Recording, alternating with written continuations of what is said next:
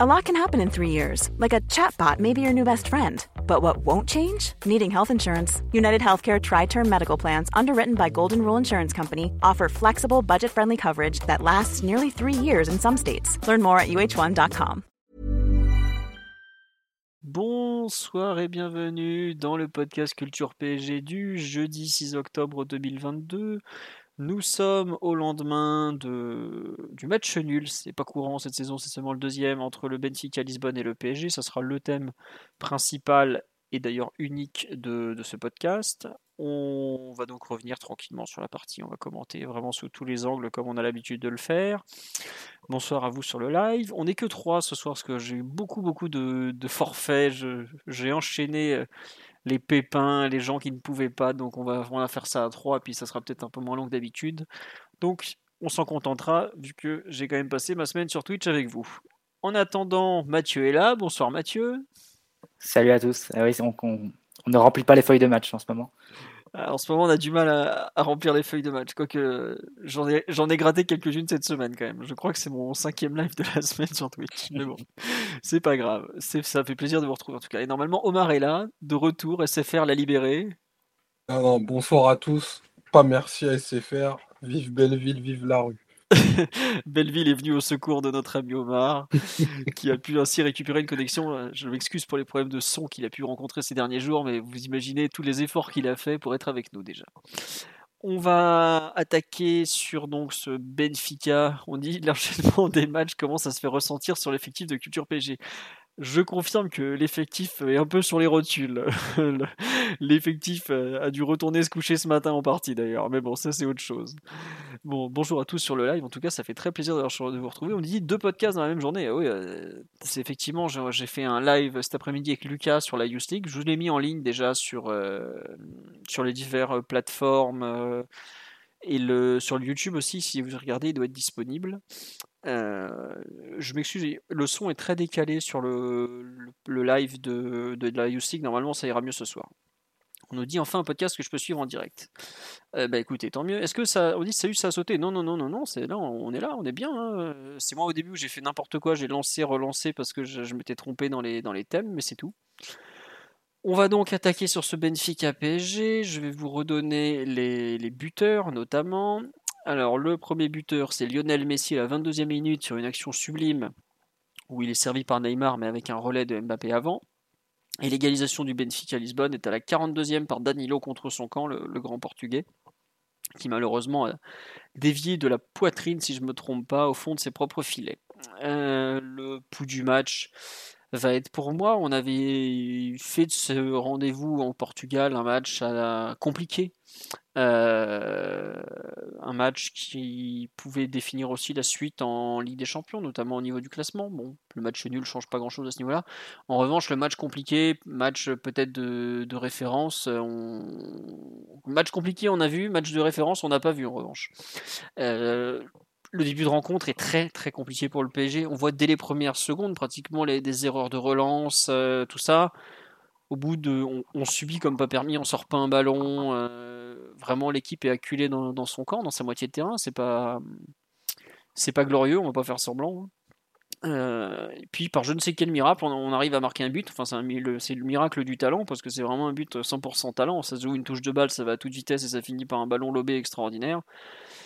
On enchaîne ensuite une très bonne séquence, une euh, peut-être la meilleure du match, mais au final, il n'y a pas beaucoup d'occasions qui en ressortent. D'ailleurs, je crois que suis les expected goals, j'en ai même pas un but marqué au final sur la rencontre, donc c'est vraiment pas glorieux. Euh, et puis, euh, bah, Benfica se rebelle un peu et avec pas grand chose, avec beaucoup de choses qu'on leur donne surtout. Pousse, pousse, pousse. Donnarumma au bout d'un moment craque, euh, non pas sur une frappe adverse, mais finalement sur une, un centre, un excellent centre de d'Enzo Fernandez que, que, Danilo touche. Et c'est un partout à la mi-temps et c'est terrible, c'est qu'il est à la fois frustrant pour les Parisiens parce qu'on estime, enfin on peut estimer en tout cas que le PSG avait euh, largement de quoi, euh, de quoi dominer, enfin de quoi euh, être devant à la pause. Mais en même temps, c'est déjà un braquage parce que Donnarumma a fait combien? 5 arrêts en première mi-temps? 6 arrêts? Non, 5 en première, plus un dernier après, ça fait 6. Bon, voilà. Euh, erreur de relance sur le but, enfin une catastrophe le but. Si vous regardez du début à la fin, il n'y a rien qui va si vous regardez bien. si vous avez du temps, vous pouvez le revoir demain et pleurer devant. En tout cas, la seconde mi-temps n'est pas du tout la même physionomie. physionomie pardon. Le PSG est bien mieux, fait une bonne rencontre, mais il y a toujours pareil ce problème à, créer des occasions. Il y a, le poteau ou la barre de Neymar là, sur, un, sur retourné acrobatique un peu pas très académique, mais plutôt bien vu malgré tout.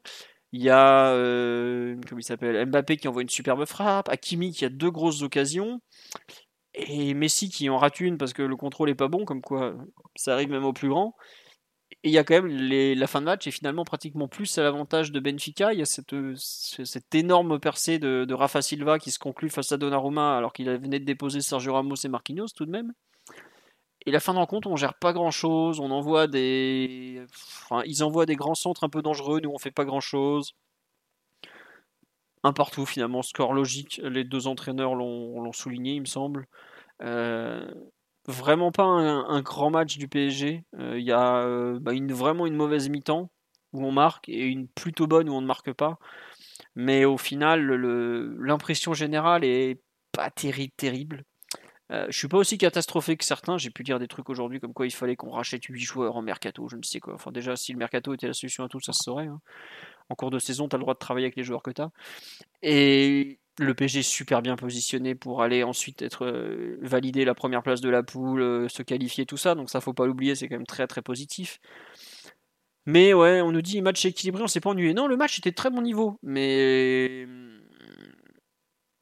bon, moi j'attendais mieux. On me dit je suis sévère quand on domine quasiment 60 minutes sur les 90.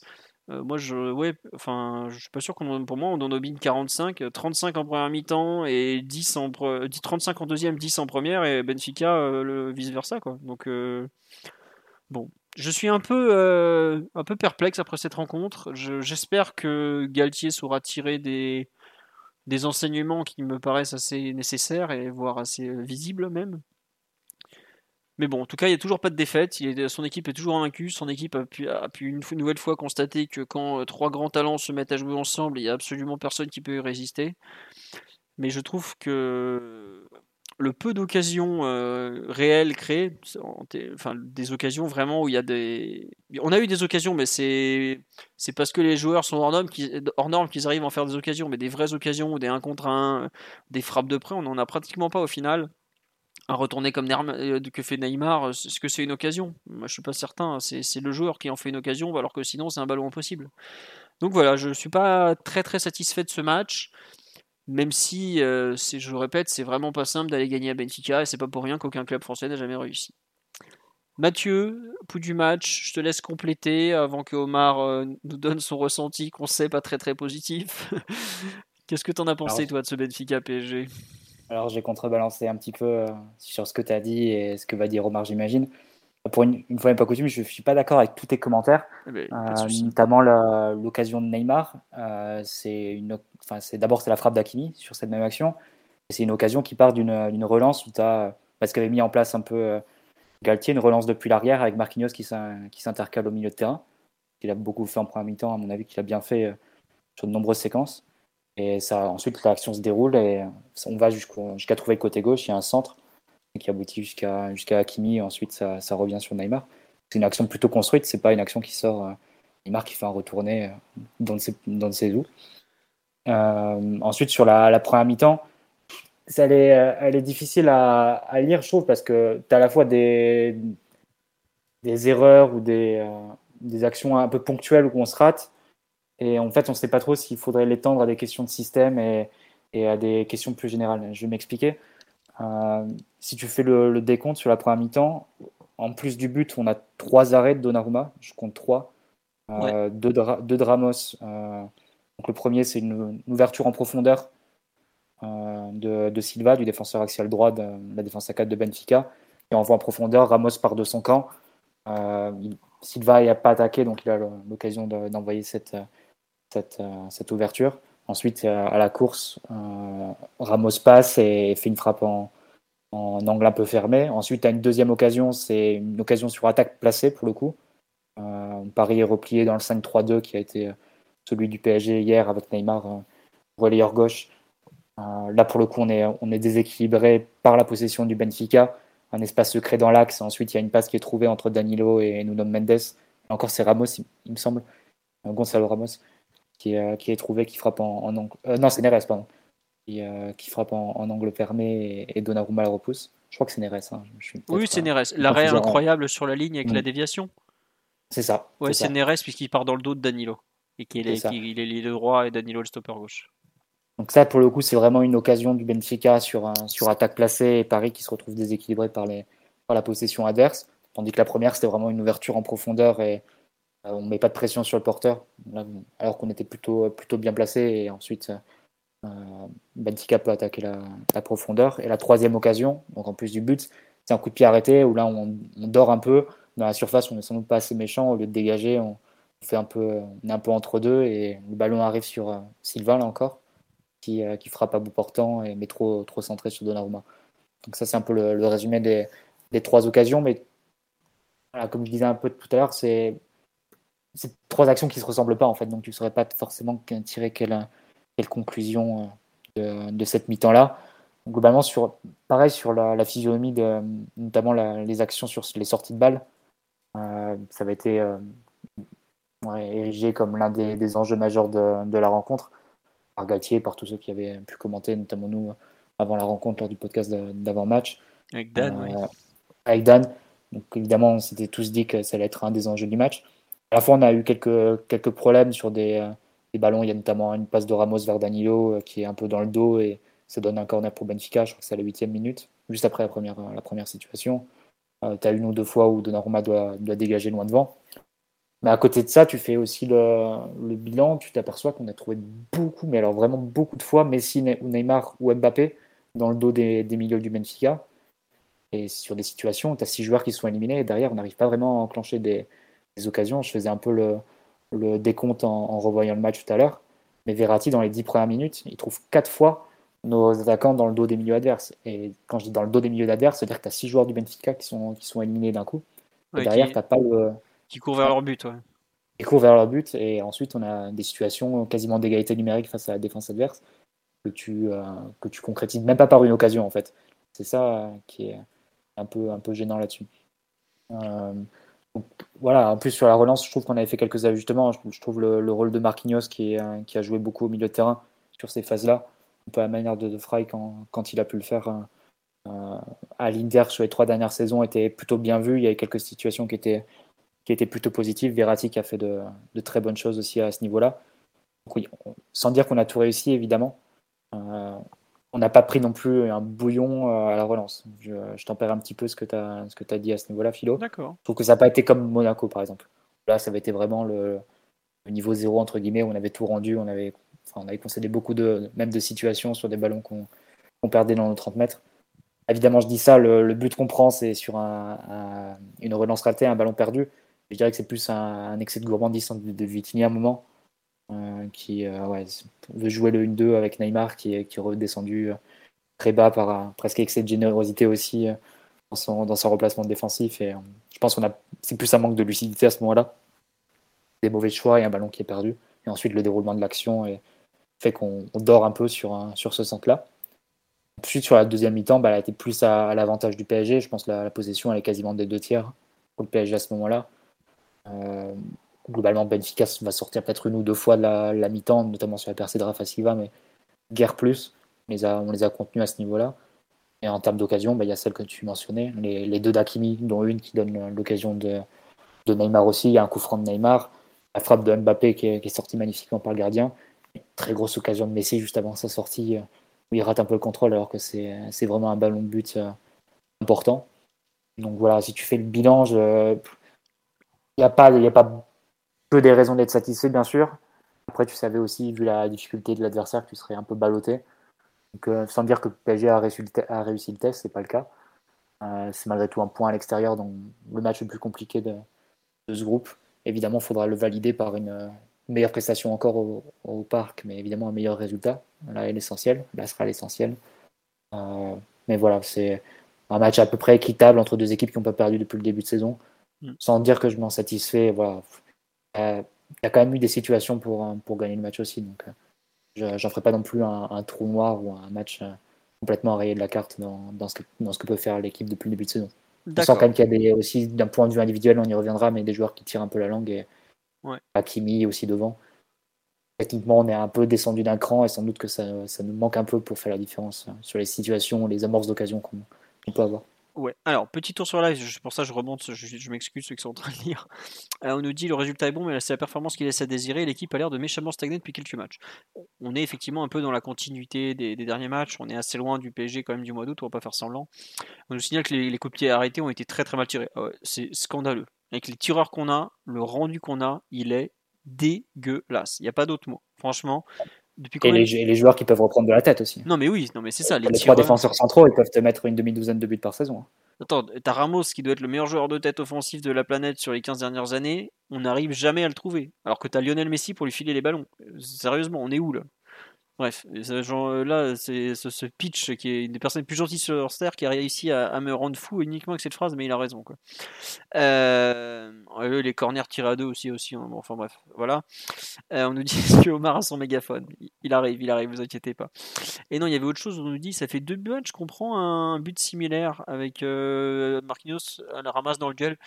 J'avoue, j'ai pas retrouvé le but qu'on prend qui est similaire à celui d'hier. vous l'avez vous en tête? Enfin, but similaire à celui d'hier, c'est le but de De Bruyne hein, euh, avec, avec City euh, euh, en demi-finale aller au parc. bah c'est un peu ça. Mm. Un, ballon un peu, un peu insidieux comme ça dans la surface et tout le monde se regarde et t'attaques pas vraiment et, et finalement le gardien est surpris. Ouais. non, il faut, noter la qualité du centre d'Enzo Fernandez hein, pour le coup, qui vraiment bah, tout n'a pas été beau dans son match, notamment ce tacle infâme qu'il fait sur Verratti, mais le centre il est vraiment parfait, pile dans la bonne zone, la bonne trajectoire, euh. On nous dit euh, ça ressemble au but qu'on prend contre Rennes qu'on met ah oui le match à 13h où on était parti, euh, on avait fait une pause à la station essence de, de Trappes extraordinaire ça aussi. Demande est-ce que c'est pas les aigles qui ont laissé le ballon en deuxième mi-temps Ah non, pas du tout. Ah non, ils le voulaient le ballon, ils ont pas réussi à l'avoir. D'ailleurs, euh, Benfica court 10 km de plus que le PG, mais ils finissent épuisés littéralement. D'ailleurs, je pense que ça aura un impact. Enfin, je, dévie un peu du, thème du soir. Je pense que ça va avoir un impact sur le match retour parce que Benfica n'a pas vraiment d'avance en championnat, peut pas trop faire tourner. Il joue contre Rio Ave ce week-end, qui est une équipe de milieu de tableau mais il rejoue ensuite contre Paris dans 6 jours. Euh, c'est possible que ça tire un peu la langue euh, du côté Benfica, parce que hier ils ont fini mais exténués. Exténués, exténués. Vraiment, je, parlais avec un pote qui était euh, sur place, il me disait, mais à la fin ils ont, ils, étaient, ils ont joué au courage les 10 dernières minutes, puisqu'ils les dominent pratiquement, mais tu voyais qu'ils en pouvaient plus de leur côté. Donc ça, c'est à suivre. autre chose, on demande ce qu'on fout à l'entraînement sur coup de périté depuis 3 ans. ça, après, chaque entraîneur, bon voilà à ses méthodes. Omar, je pense que tu ne partages pas tout à fait l'avis finalement euh, très pas si négatif que ça de, Mathieu qui a vu des bonnes choses. Je rejoins Mathieu sur le fait qu'on a effectivement su faire euh, trouver de la place dans le dos des milieux de Benfica, mais après en revanche ça a été très mal exploité. Tu comment tu as ressenti ce, ce Benfica PSG Bon, alors là, on a perdu Omar, ça y est. Je crois que visiblement SFR s'est vengé. Ça faisait longtemps. Bah, il revient. Omar, ouh Ouais. Ah, c'est bon, excuse-nous. Tu es là, tu es là, c'est bon, on t'entend. Ah, vrai. Euh, déjà, euh, pour euh, déjà mettre au crédit de Mathieu, lui, lui a revu le match. Donc, moi, j'ai malheureusement pas pu cette fois-ci. Et du coup, je reste sur mes, les, sensations que j'ai que j'ai eues lors de, de, la fin de rencontre. où globalement, je trouve que l'analyse et plutôt le, les caractéristiques de l'équipe de Benfica qui nous avait été écrite, notamment, décrite pardon, notamment par Dan, euh, à savoir une identité marquée qui allait une identité forte au pressing, mais euh, plutôt contrôlée et des bons joueurs de ballon sur les côtés. Ça s'est vu assez rapidement euh, et, je trouve que les réponses, notamment offensives du PSG, ont, à mon sens, pas du tout été au niveau de, du niveau d'équipe des équilibres que je pense qu'on est en capacité d'attendre de, tels joueurs.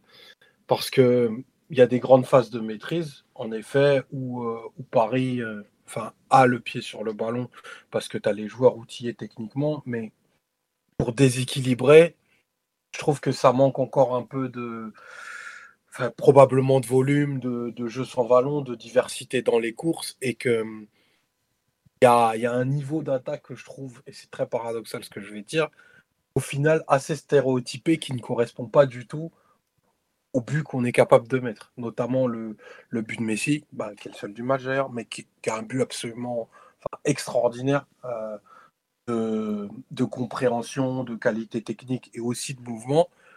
Mais en fait, c'est un épisode trop isolé pour me dire que c'est quelque chose de régulier en fait.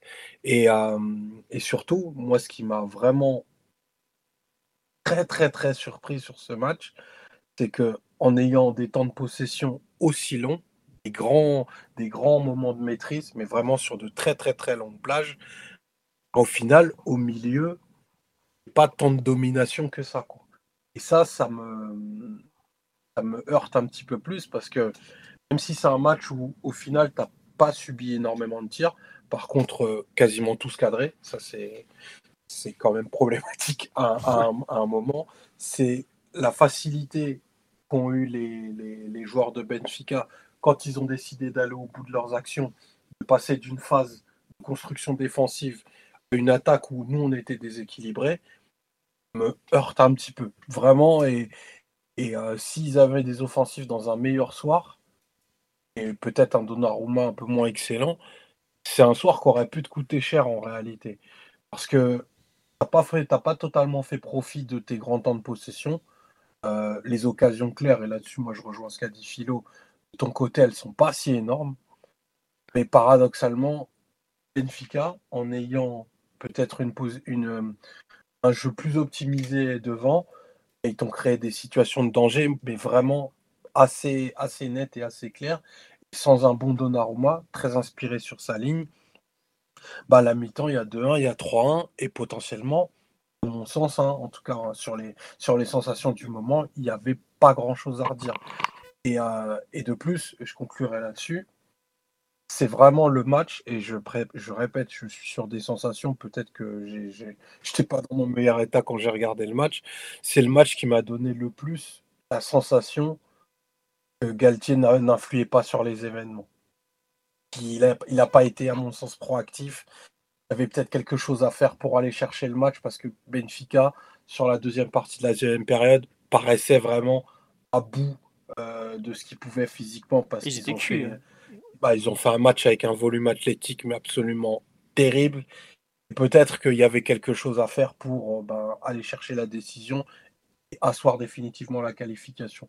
Donc j'ai trouvé que dans la confrontation directe, Schmidt avait peut-être fait un meilleur match global que, que, ce que nous, on avait pu faire. Donc, euh, sensation un peu contrastée. Dans, dans l'ensemble, c'est un bon match de football qu'on a vu.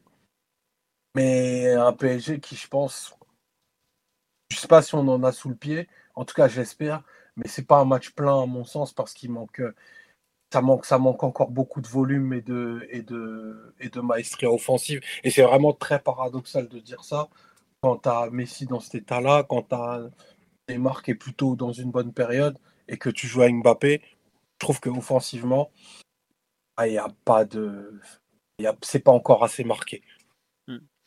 On nous dit euh, Pochettino, c'est Galtier, c'est Pochettino avec Neymar et Messi en forme. Il y a quand même beaucoup de choses assez différentes dans les deux approches et tout.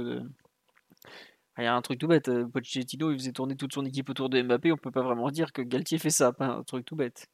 On nous dit en coaching, s'il vous plaît, plus jamais Sarabia. Écoutez, euh, il n'y a pas non plus mille choix sur le banc. C'est soit Sarabia, soit Ekitike. Donc, euh, C'est là, par contre, ce que tu disais, Omar, et je rebondis sur ta remarque, Philo, on touche un peu aux limites de, de l'effectif offensif, on va dire. quand tu fais sortir Messi, parce qu'il est un peu fatigué, les deux dernières actions de Messi dans le match, des actions où il, rate, il se rate techniquement, alors que globalement, ça a été peut-être le, meilleur parisien avec Verratti, je pense, sur l'ensemble du match. Je ne sais pas si vous partagez euh, cette vision-là. Mais, euh, Tant qui J'ai pas compris, excuse-moi. De Messi. Ah oui, euh, globalement, il a fait un, enfin, je pense que ça a été le meilleur offensif côté parisien. Et, et, mais les deux dernières actions, c'est des actions qui ratent techniquement. Je sens qu'il est, sur la, qu'il est un peu sur, sur la fin sur, en, termes, en termes physiques. Et quand tu le fais sortir, bah, tu dois faire rentrer un Sarabia qui en cours de rencontre a, quand même rarement un, impact vraiment déterminant. Je pense hormis au Bernabeu euh, lors de ce, fameux, match où on remonte un, score euh, en face de poule sous Tourelle. Globalement, c'est pas un joueur qui fonctionne très bien dans, dans ce type de configuration. Non, il pas entré en jeu. C'est pas, pas un joueur qui va apporter du punch ou ce genre de, folie que, que tu aimerais avoir sur le, sur le banc. Donc c'est un peu. C'est sûr il, il a frappé excellemment le, le corner quand il est entré d'ailleurs.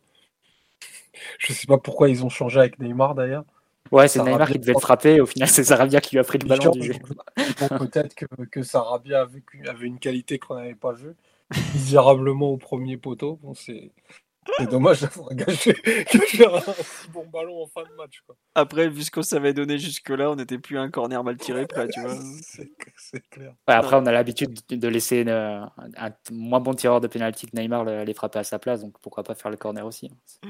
Ça va bien, il s'est dit Attends, attends, voir, j'ai un truc là, j'ai un truc. Bon, il a, fait, il a pas fait mieux que les autres, mais bon, je, je t'avoue que j'ai du mal à lui jeter la pierre parce que quand je vois le carnage que ça a été là, regardez cette belle photo de Pablito en train de nous tirer un corner. Bon, c'est pas. C'est en fait, c'est un peu un non-événement, mais c'est vrai que j'étais là, genre, pourquoi? Ou alors peut-être qu'il y avait une vraie volonté de les tirer sortants. Parce qu'il y a eu plusieurs fois où Messi était allé les tirer sortants. J'ai l'impression que Neymar aussi en a tiré des sortants. Euh, peut-être que c'était une, euh, un truc que le staff avait repéré. Bon, alors il avait peut-être repéré, mais ça n'a pas très bien marché. Ça donnait l'impression de jouer avec un ballon en plastique hein, à certains moments, parce que c'était très, très, très sortant pour le coup. Ouais, bon, c'est comme ça. Euh, non, juste, euh, Omar, tu disais tout à l'heure qu'on avait quand même concédé beaucoup d'occasions. Mathieu me, disait attendez, on a concédé 8 tirs, on en a concédé 17 à la Leipzig l'an dernier. Euh, sur les expected goals, Benfica, ils sont à 2,05 hein, sur infogol.net. Nous, on est à 0,86. Et ils ont des, des, endroits de frappe qui sont franchement très très bien placés. Donc, tenez, la frappe de Antonio Silva en première mi-temps sur, sur un rebond de corner, on va dire. Ouais. Euh, bah, c'est une frappe quasiment importante. Donc, euh, ah oui, mais... c'est une, très très grosse occasion. Je pense en, termes d'expected elle doit bien faire 0,7 ou 0,8. Eh bah attends, là je les ai sous les yeux. Euh, Rafa à la fin à 80e, c'est 51, 52%. Il y en a une. Ah non, Time 4 80, je sais pas, je comprends pas trop ce qu'ils foutent. Euh, Celle-là, Antonio Silva, 35%, tu vois. Donc c'est quand même déjà ah pas mal. Hein. Ouais, non. Après, c'est, tu as plein de modèles et tout. Euh, et, Au hmm. contraire, le, David, le David Neres, la frappe, elle est seulement à 8% de probabilité, alors que le force Donnarumma a un arrêt absolument monstrueux. Donc ouais, vous avez un peu une indication, une indication avec les expected goals, faut pas forcément tout prendre comme ça, de but en blanc. Euh, sur la partie euh, défensive pure, toi Mathieu, tu trouves qu'on n'a pas été, enfin c'est un peu ce que je disais tout à l'heure, tu trouves pas qu'on a été mis tant hors de position que ça? Non, c'est juste qu'on a concédé des occasions assez différentes entre elles en fait. D'accord. C'est pour ça que tirer une conclusion euh, hmm. sur, le, sur ce qui n'a pas marché, c'est, je trouve que c'est un, peu compliqué. Globalement, le plan défensif était assez clair côté, côté Galtier. Il n'y a pas eu une très forte pression haute de la part du PSG. On ne s'est pas trop risqué à ce genre de, de, choses, de, de plan de jeu. Euh, globalement, c'est plutôt mis sur un bloc médian en 5-3-2 pour le coup assez, assez clair. Je pense l'un des, des, plus clairs depuis l'arrivée de Galtier. Euh, je pense que c'était euh, assez. Alors, ah, ils avaient forcément repéré la, qualité de l'adversaire, donc de ce point de vue, il y avait une, une rigueur qui a été transmise aux joueurs. Juste. ouais. non, je voudrais ajouter quelque chose à ce point-là. Galtier expliquait en conférence de presse après le match que en fait, il avait choisi de jouer en 5-3-2 parce que Benfica met beaucoup de monde à l'intérieur. Et il disait si j'ai que Verratti et Vitinha au cœur du jeu quand ils attaquent, on, va être en sous Le Benfica joue pratiquement à 4 joueurs euh, à l'intérieur. Et donc c'est pour ça qu'il disait je voulais Verratti devant la défense, Vitinha qui était donc plus ou moins relayeur droit, et Neymar qui faisait le relayeur gauche. D'où ce 5-3-2 qui se dessinait en phase euh, défensive. Voilà. C'est un, un, point qu'il a justifié en conférence de presse et de façon, pour le coup, euh, bah, très, très, très, simple, très, très transparente et c'est toujours agréable. Donc, il euh, faut, faut, faut, le remercier pour ça. Je t'en prie, reprends. Non, mais c'est clair. Après, on peut débattre de, ce que cela signifie, ce que cela implique pour Neymar, qui est un peu, un peu sacrifié dans cette, cette optique-là. Est-ce que ça joue aussi sur sa lucidité au niveau des, des choix offensifs? Euh, À voir. Je pense que malgré tout, en deuxième période, il a fait notamment un début de deuxième période qui était d'un vrai bon niveau, il a donné une, vraie impulsion, mais peut-être que dans les derniers choix, les dernières, euh, euh, quand le ballon arrive dans la surface, il n'a pas été d'une lucidité toujours, euh, toujours maximale, on va dire. après, sur le plan défensif, il n'y a pas grand-chose à lui reprocher. C'est presque un excès sur le plan défensif qui lui vaut une perte de balles avec Vitinha sur la, situation du but d'Ancaz. Donc c'est un peu, un peu le paradoxe, mais globalement, il a pour le coup bien respecté son rôle de la première à on va dire la dernière minute de la première mi-temps, parce que la deuxième mi-temps, elle est plus euh, disputée dans le camp du Benfica, il y a moins de, phases de défense placée à côté PSG. En première mi-temps, c'était il a vraiment fait son, travail avec pas mal de rigueur. mais en termes de, situation sur défense placée, on a été la seule occasion qu'on concède vraiment, c'est la, situation de David Neres. sinon, si tu prends les autres occasions de la première période, comme on disait tout à l'heure, c'est un ballon en profondeur d'Antonio Silva pour la première situation à la septième minute, et ensuite le, corner et le centre. C'est des situations un peu, un peu différentes. Mais euh, après, sans dire que le PSG a, été, euh, rien concédé, malgré tout, seulement 8 frappes à Benfica. Euh, face à Turin, je pense que c'était presque 20 hein, à Benfica. donc, sur la pelouse du, du 28 Stadium. Tu vois quand même un, certain écart et je pense qu'il y a eu un, une, une, focale, on va dire, pas mal d'insistance sur, sur ce point-là, de ne pas, pas, vouloir trop concéder. Bon, malgré tout, tu fais des erreurs défensives. En deuxième période, la, la, percée de Rafa Silva, c'est tu te fais un peu transpercer, ouais, c'est clair. Sur une contre-attaque, tu te fais transpercer. Euh, l'occasion doit, la situation doit être, doit être arrêtée avant, avant qu'elle devienne une occasion. Donc oui, je, enfin, si tu veux, je ne tire pas un bilan positif de, de, la performance défensive du PSG hier. Je dis qu'on n'a pas concédé trop de vagues sur défense placée. Et pour le coup, il y avait une, une certaine volonté de, resserrer la vis à ce niveau-là, notamment par le rôle plus, défensif et plus, rigoureux qui a été attribué à Neymar. Ouais, après, bon, ça va pas. Enfin, c'est pas cette partie-là qui a le plus mal marché, on va dire. Mais bon, il y a quand même des. Moi, ça me choque un peu euh, à quel point, en fait, on prend un. La première mi-temps, ça me. J'ai beaucoup de mal à accepter qu'on prenne un bouillon de 20-25 minutes à peu près. Ou. En fait, ce qui est gênant, et j'arrive pas très bien à exprimer, je suis désolé, c'est euh, on galère derrière à ressortir le ballon. De temps en temps, Verratti arrive. Et à ce moment-là, on joue euh, des sortes de transitions vers l'avant, ultra rapides, où, comme tu l'as dit, on n'en fait rien au final des ballons. Hein. On, les perd, enfin, ça nous a pas rapporté une seule occasion. Le, but d'ailleurs, c'est une attaque placée où on repart du côté et tout. Et en fait, j'avais l'impression un peu d'une équipe qui sait pas ce qu'elle veut faire. Est-ce que tu veux mettre le pied sur le ballon, construire, faire courir pour justement user Benfica ou est-ce que euh, le but, bah, c'est prendre énormément de risques à la relance pour y parvenir une fois sur euh, trois, pour arriver donc à ces fameuses quatre passes de Verratti qui transpercent euh, tout le monde Quel est ton plan? Quel est ton but? Qu'est-ce que tu essayes de faire? Je, je trouve que, tu vois, Omar, tu as parlé de la lecture du match de Galtier, je te rejoins, où bon en coachant un peu plus, il y a peut-être moyen de faire basculer la rencontre un peu plus tôt, même s'il y a eu ces histoires de blessures et tout, qui étaient un peu. voilà. Mais sur la première période, j'ai vraiment l'impression d'une équipe qui sait pas ce qu'elle ce qu'elle est, ce qu'elle veut faire. Quoi. Et ça me gêne peut-être encore plus.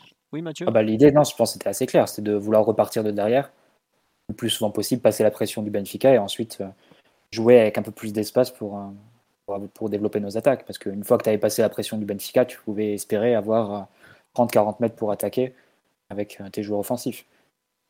On s'est retrouvé dans cette situation-là dans les 10 premières minutes. Hein, où Verratti bah, transperce le, pressing du, Benfica quasiment à lui seul sur, à plusieurs reprises, à quatre reprises sur les dix premières minutes. Et derrière, c'est vrai que ça n'enclenche pas, il n'y a pas des, très bons choix. Euh, tu sens pas une énorme fraîcheur de, des uns et des autres.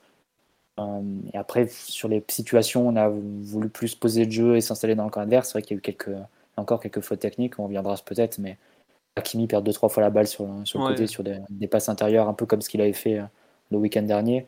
Mbappé pas du tout inspiré non plus, euh, buté plusieurs fois dans des tentatives de, combinaison intérieure aussi. Donc euh, on n'a pas été euh, très bon pour passer de la phase de, possession, on va dire, à la phase de déséquilibre. Ça c'est évident. mais sur la phase de possession en elle-même, tu l'as, le ballon, tu l'as sur la durée entière du match, pas seulement sur la deuxième période. La première aussi, c'est du 60-40 en termes de possession. Tiens, une remarque intéressante, je trouve, sur le live. Il y en a plein d'autres, mais celle-là, elle tombe vraiment pile au bon moment. On dit Je pense que cette équipe a dans son ADN intégré l'idée que lors des temps faibles, elle accepte de subir. Peut-être par crainte, peut-être par choix. Euh, je sais pas, Omar, ce que tu en penses un peu sur justement ce, temps faible parisien. Cette, euh, Moi, j'ai détesté la façon dont on a tenté de jouer, mais euh, effectivement, Mathieu a pas tort quand il dit que euh, on arrive à s'en sortir malgré tout. Qu'est-ce que tu en penses un peu de. sur la première période? Oui, oui, oui bah, sur la deuxième, on, était au milieu du terrain, on avait la balle, on les faisait courir. Donc oui, plutôt première mi-temps. Je trouve que tu as quand même beaucoup de réussite. Hein. Mm. Euh, que... enfin, les... Moi, les tirs autorisés au 5 m 50, J'ai un, peu, un peu du mal, peut-être que j'ai des biais, mais je ne vois pas beaucoup de maîtrise là-dedans, surtout quand ils interviennent si tôt dans la rencontre. Je crois que c'est quasiment la première action où tu as une, percée sur, euh, sur 30 mètres. J'ai vu un, Joao Mario un peu trop rayonnant pour avoir souvent jouer ce jeune au football. Euh, je l'ai trouvé bien trop fort hier pour une équipe qui était en maîtrise. Euh, j'ai un peu, je souscris pas trop à ça. Moi, j'ai j'ai vu deux trois choses, notamment, euh, enfin Ramos en difficulté. Enfin, dès qu'il y avait un peu de rythme en face de lui, c'est vraiment, je, je, précise, j'ai pas revu le match et pour le coup, je vais, je vais le faire. Mais il y a, deux, trois choses, notamment dans l'axe du terrain, axe et, et, axe droit, où il y avait des vraies, vraies, vraies fragilités. Et je trouve que Benfica a été autorisé à construire des actions proches du but trop facilement. Euh, parce que bah, on, a chassé à contre-temps, parce que j'ai trouvé Verratti aussi extrêmement seul et probablement qu'on en parlera, puisque c'est c'est pas normal en fait que Verratti doive autant s'employer faire un match et de virtuose et de laboureur pour que Paris ben, puisse construire offensivement et aussi tenir le coup défensivement. Ce, match, euh, et je ne veux pas déborder sur les cas individuels, vraiment, j'ai la sensation que c'était que sans Verratti, hier, tu perds. Pour moi, c'était clair et net il a porté l'édifice euh, plus que de raison à de nombreuses reprises. Ah bah, globalement, tu as euh, Donnarumma euh, et Verratti qui tiennent la baraque euh, pendant une mi-temps et voire plus. Hein. après, c'est un peu dangereux de faire ce genre de raisonnement. Si tu mets Julian Weigel à la place de Enzo Fernandez, Benfica perd aussi. Hein.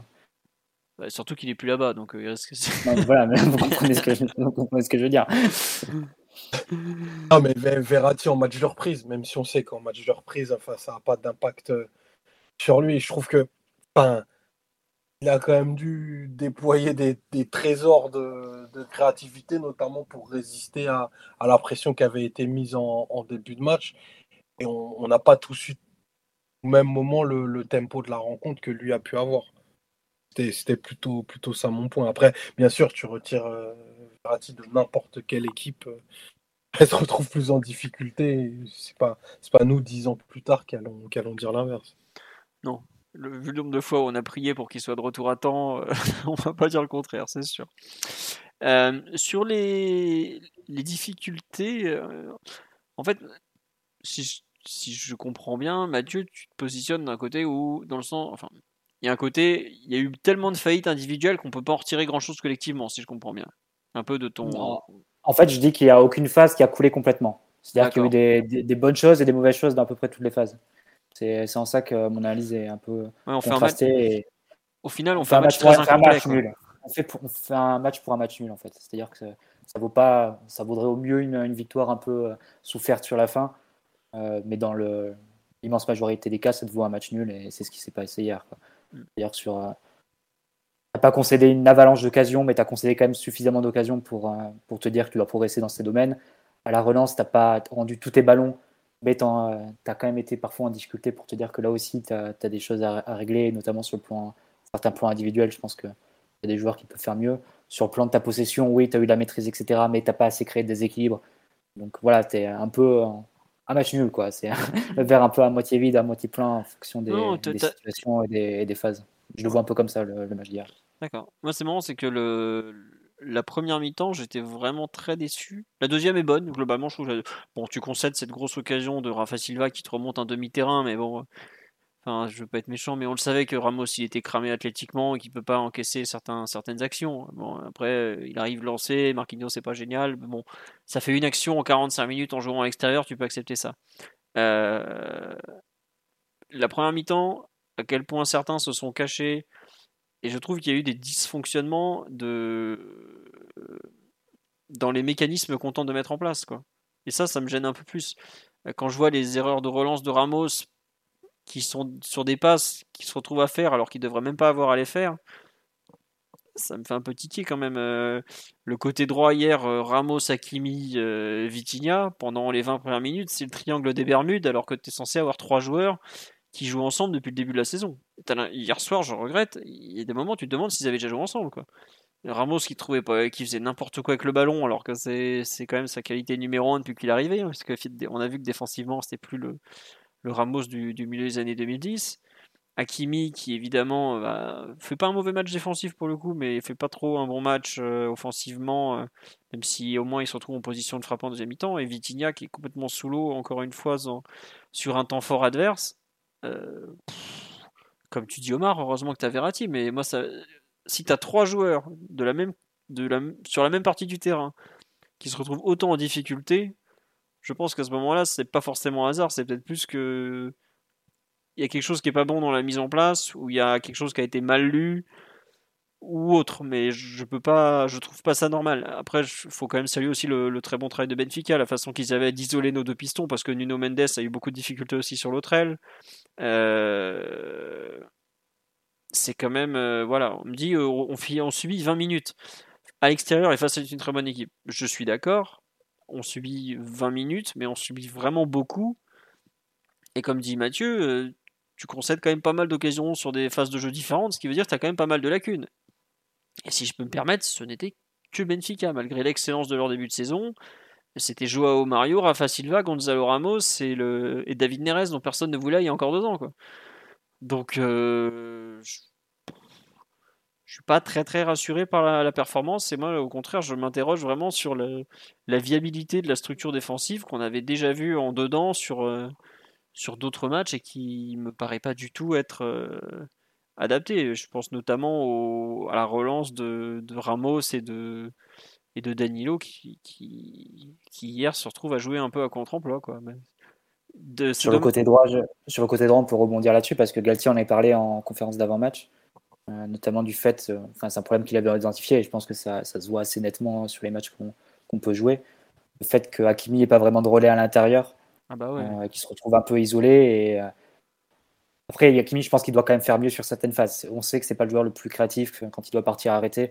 Il n'a pas la capacité de Nuno à. Je sais pas s'il n'a pas la capacité, mais en tout cas, il le fait pas.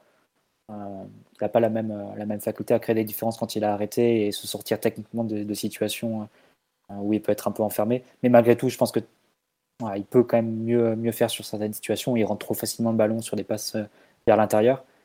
Mais c'est vrai qu'il y a toujours ce, problème un peu systémique dont as parlé Galtier, c'est-à-dire qu'il y a quand même rarement de, partenaires à l'intérieur sur lesquels il peut s'appuyer et qu'il peut trouver. Ça. Vitinha est plus, plus un rôle euh, sans ballon, on va dire, du joueur qui va, qui va équilibrer et qui va se projeter. Et Messi est un peu attiré aussi par le côté gauche. Et, euh, ce qui peut se passer dans, son association avec, avec Mbappé et Neymar. Donc, euh, c'est vrai que ça a tendance un peu à isoler Hakimi malgré tout se retrouve avec deux occasions importantes, mais sur des occasions qui, se partent aussi euh, du côté gauche, au moins pour l'une d'entre elles.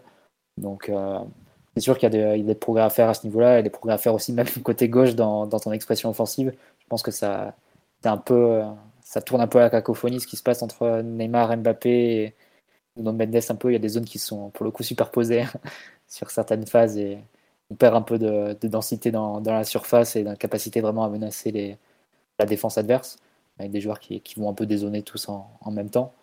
Il y a des choses à améliorer, un peu à recadrer.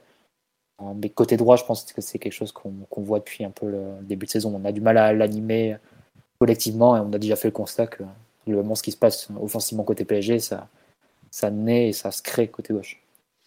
Ouais, ouais, mais moi, ce ça me gêne un peu, c'est que ça fait quand même euh, trois mois qu'on travaille la défense à 3, les mêmes défenseurs centraux, les mêmes pistons, les mêmes joueurs. Et tu as sur certains matchs, tu as l'impression que il n'y a pas d'automatisme. Alors, je comprends très bien l'idée de continuité qu'il a voulu donner en début d'année, mais la continuité, c'est aussi pour que ça serve dans ces moments-là. Quoi. Et là, j'avoue que. Bon. Je suis un peu perplexe, mais bon. C'est comme ça. Après, on me dit ce système à 5 défenseurs qui est bancal. Non, il y, a des, il y a des faillites individuelles, c'est pas une question de système. Quand Ramos il fait une passe euh, ou qu'il a deux doigts de finir dans son propre but parce qu'il fait n'importe quoi, c'est pas une question de système, c'est une question que le mec il, il, fait pas un bon match, c'est tout. Comme tu as dit Mathieu, c'est pas le système qui fait que tu concèdes des occasions très différentes, c'est que tu as des erreurs individuelles, euh, tu as, des, des, des erreurs de relance notamment. Enfin, je, le redis, mais regardez ce qu'on fait sur le, sur le but de, Benfica au départ, où il y a Neymar qui vient défendre devant la surface, qui reprend le ballon et qui tente de repartir en dribble avec Vitinha qui lui met une saucisse au passage. Enfin, c'est, Selling a little or a lot? Shopify helps you do your thing however you cha-ching. Shopify is the global commerce platform that helps you sell at every stage of your business. From the launch your online shop stage to the first real life store stage, all the way to the did we just hit a million orders stage. Shopify is there to help you grow. Shopify helps you turn browsers into buyers with the internet's best converting checkout. 36% better on average compared to other leading commerce platforms because businesses that grow grow with Shopify. Get a $1 per month trial period at shopify.com/work. shopify.com/work. À ce moment-là, tu respectes, tu respectes pas vraiment le jeu, quoi. Au bout d'un moment, tu perds deux fois la balle sur l'action du but. Euh, t'as la frappe, t'as Vitinha pour Neymar. Voilà. Et t'as ensuite Ramos, enfin avant même, c'est Ramos qui, euh, non après, c'est Ramos qui rate sa passe en retrait. Euh, il fait une Enfin, c'est une passe à 2 mètres qui rate, c'est une remise et mm. qui est interceptée. Ensuite, ça, déroule l'action. On me dit, tiens, et je suis d'accord, l'animation côté droit, c'est aussi un feeling. Le début de match d'Ashraf n'incite pas forcément l'équipe à se orienter sur le côté droit. Le problème, c'est que Benfica nous oriente vers ce côté droit, et que ce côté droit, il est impossible, il est, il est inapte quelque part à répondre. Donc euh, peut-être que les, enfin, c'est quand même trois bons joueurs, hein, Ramos, Vitinha et Hakimi. Euh, on leur demande pas de faire des. des... Enfin, vous vous rendez compte ce que Verratti est capable de faire au milieu de 4 mecs Est-ce qu'eux, ils n'arrivent pas à faire en étant à 3 contre 3 Bon, il euh, y a un problème au bout d'un moment, je trouve. Je sais pas, euh, Omar, si tu as des, des, choses à redire sur un peu ce que, ce que je. Enfin, tu as, tu as pas trop aimé le, match de Galtier sur son banc dans la lecture, je pense sur la deuxième mi-temps surtout, mais sur la première, t'as pas l'impression de, structure, d'une structure un peu déficiente quand même euh, par moment? Oui, moi c'est ce que je te disais. J'ai trouvé que, Schmitt avait pris le dessus, au moins sur, euh, le premier tiers du terrain, c'est-à-dire en phase d'attaque sur lui et dans notre phase défensive, parce que ben tu, tu, déjà tu freinais pas vraiment la, la progression adverse. Après, je dis pas que, que c'est le fil rouge du match et que et que tu as été acculé euh, parce qu'on a déjà vécu des matchs de Ligue des Champions acculés et, dans cela tu subis 30 tirs, tu vois. C'est pas c'est pas ce qui s'est passé et on l'a on l'a déjà vu, mais par contre Enfin, là, je trouve que les, les, les progressions de, de, de, Benfica, la façon qu'ils ont, ils ont eu de construire les actions au milieu à 3 pour trouver les joueurs de côté lancés, euh, les percussions offensives de leurs attaquants qui ont joué beaucoup de duels à 1 contre 1. Ça ressemblait à, quelque chose de, préparé, je pense en plus de, leur, de leurs inspirations. Et là-dessus, ils ont, ils ont, à mon sens, un peu, un peu pris le dessus et il n'y a pas vraiment eu de, de correction. Le but, le but de Paris, il tombe du vraiment au meilleur moment possible parce que tu n'as tellement rien fait que tu, que tu prends, enfin, que tu as un exploit des trois de, des trois de devant qui, te tombent du ciel pour reprendre ce que tu as dit. Mmh. Ouais. On dit une seule fois on a subi 30 tirs, on a gagné 3-1. Non, je pense que Omar il parle plutôt du match au Real où on avait subi 26 tirs, je sais plus, où Keylor Navas fait un match historique euh, à l'époque. Euh, c'était plutôt ce jour-là où une personne en a parlé dans le live comme quoi on avait été aussi mauvais qu'à Madrid. Non, non, revoyez cette mi-temps à Madrid, je vous assure qu'on avait été mille fois pire encore. Et même si tu veux comparer à Leipzig l'an dernier, le, le Leipzig PSG c'était 17 frappes à 7 hein, pour Leipzig. Mm. Et ça est fini 2-2. C'était l'effectivité euh, côté, euh, côté Pochettino euh, en dernier. Et puis bah, Gigio qui avait été très bon déjà à l'époque. Ouais, bien sûr. Bah bon. sur l'aspect. Danilo avait déjà eu des problèmes aussi ce jour-là. Ouh là oui, il avait pas été bon l'ami Danilo. Il avait vécu une partie difficile ce jeune. Et, oui. Et à l'époque, le sauveur avait été Vinaldoom, comme on me le rappelle sur le live, comme quoi tout arrive. Parce qu'il n'y a pas souvent des matchs où on a dit que le sauveur était Vinaldoom. Euh, sur l'aspect collectif, est-ce que vous voulez rajouter quelque chose sur, euh, ce match, sur la deuxième mi-temps, sur la, façon que le PSG a eu d'attaquer, euh, de défendre. Il n'y a quand même pas eu que du négatif, non On nous dit deux occasions nettes plus le but. Non, je trouve la façon que le, que le PSG a eu de récupérer le ballon en seconde mi-temps est vraiment très bonne. On a joué haut sur le terrain. On a très très bien. Alors on fait fait trois pertes de balles. Il y en a deux de Vitinha, une de Verratti. qui sont un peu rattrapés comme on peut. Il y a Danilo qui en sauve une. Il y a l'occasion de Rafa Silva et après il y en a une autre où je sais plus comment on se récupère. Mais euh, globalement, la récupération du ballon au deuxième mi-temps, la hauteur du bloc et tout, c'était pas mal. Après, j'avoue que c'était euh, pas très très juste dans les 30 derniers mètres. Devant, euh, bon, Mbappé a franchement pas fait un bon match, hein, malgré son, son implication sur le but et sa belle frappe de loin.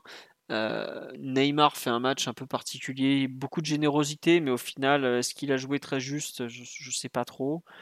Messi est le plus juste des trois, mais à part son but, il s'est un peu loupé dans le, dans, le, dans le dernier geste au moment de frapper. Bon. Offensivement, je trouve qu'on n'est pas, on fait pas un match euh, très très bon, euh, mais dans la, la deuxième mi-temps, dans l'utilisation du ballon, euh, vraiment au milieu du terrain, là où on s'était un peu fié, on n'arrivait même pas à arriver jusque là en première mi-temps, donc on va pas faire semblant, mais en en deuxième mi-temps, c'était quand même pas trop mal pour une, sur le terrain d'une équipe qui est, forte quand même. Oui, Mathieu? Non, Vitinha illustre bien ça, parce qu'en début de deuxième période, il fait mm. deux ou trois récupérations dans les pieds assez haut sur le terrain, alors qu'en première mi-temps, il était beaucoup plus en difficulté. Bah, je trouve que Vitinha résume le match du PSG. Hein. Pour moi, c'est le joueur qui résume les temps forts fait du, PSG comme personne sur la pelouse. Début de match où il est nulle part, ensuite il revient bien, euh, il recoule un peu avant la mi-temps, on ne sait pas où il est, et deuxième mi-temps, il est bon, voire très bon, mais ça suffit pas forcément euh, euh, pour arracher la victoire et il sort en fin de match pour Ruiz qui d'ailleurs euh, envoie une, une cacahuète euh, sur le corner. J'aurais aimé qu'elle finisse au fond celle-là parce que quelle frappe. Ah, il y a, Ruiz, euh, il y a cette frappe là, mais il y a aussi une passe magnifique qu'il trouve pour Mbappé. Et Mbappé, le contrôle, il part à 2 mètres. C'est l'entrée de la surface. Je sais pas si vous l'avez visualisé. Ouais, je vois très bien. Un peu une, passe un peu diagonale comme ça, claquée au sol. Et, et Mbappé qui rate complètement le contrôle. Ouais. Non, tiens, c'est vrai que sur là, on nous dit est-ce que vous avez parlé de la séquence de possession qu'on fait vers la 25e minute? Ah ouais, extraordinaire. Mais bon, au final, on en a parlé parce que t'en fais rien. T'as pas une frappe à l'arrivée, je crois. Je me demande si c'est pas la. C'est pas cette situation. Enfin, c'est à ce moment-là que Vitinha tente sa frappe euh, un peu, un peu pas terrible. Dans les gants du, dans les gants du gardien. Ouais, c'est ça. Ouais. Mais bon. Faudra parler des frappes de Vitinha. Hein. c'est vrai que... Écoute, ne le décourage pas tout de suite, laisse-lui encore un peu d'espoir. Euh, mais c'est vrai que le pauvre, il est pas. Après, on, ne lui a pas vendu une réputation de, frappeur de loin comme Cabaye à l'époque. Ou, ou, un certain Argentin. voilà. Il y en a un qui se cache, mais bon. Est-ce que ce sont des frappes diplomatiques? Ah, Voilà, démagogiques plutôt. C'est vraiment pour mettre des stats. Hein, mais bon. Euh, des frappes cadrées, hein, ça compte dans les stats à la fin. Oh il, paraît qu'un certain avocat a osé dire que Rémi, qui nous avait présenté Vitinha, avait dit qu'il avait une bonne frappe. Je me souviens pas qu'il avait dit ça, mais peut-être. Écoutez, je, ne sais pas. Euh, on passe au perf individuel, je pense. Surtout qu'il y je pense que c'est peut-être plus un match de perf individuel au final que de que de que de que d'instant collectif ou de d'animation collective.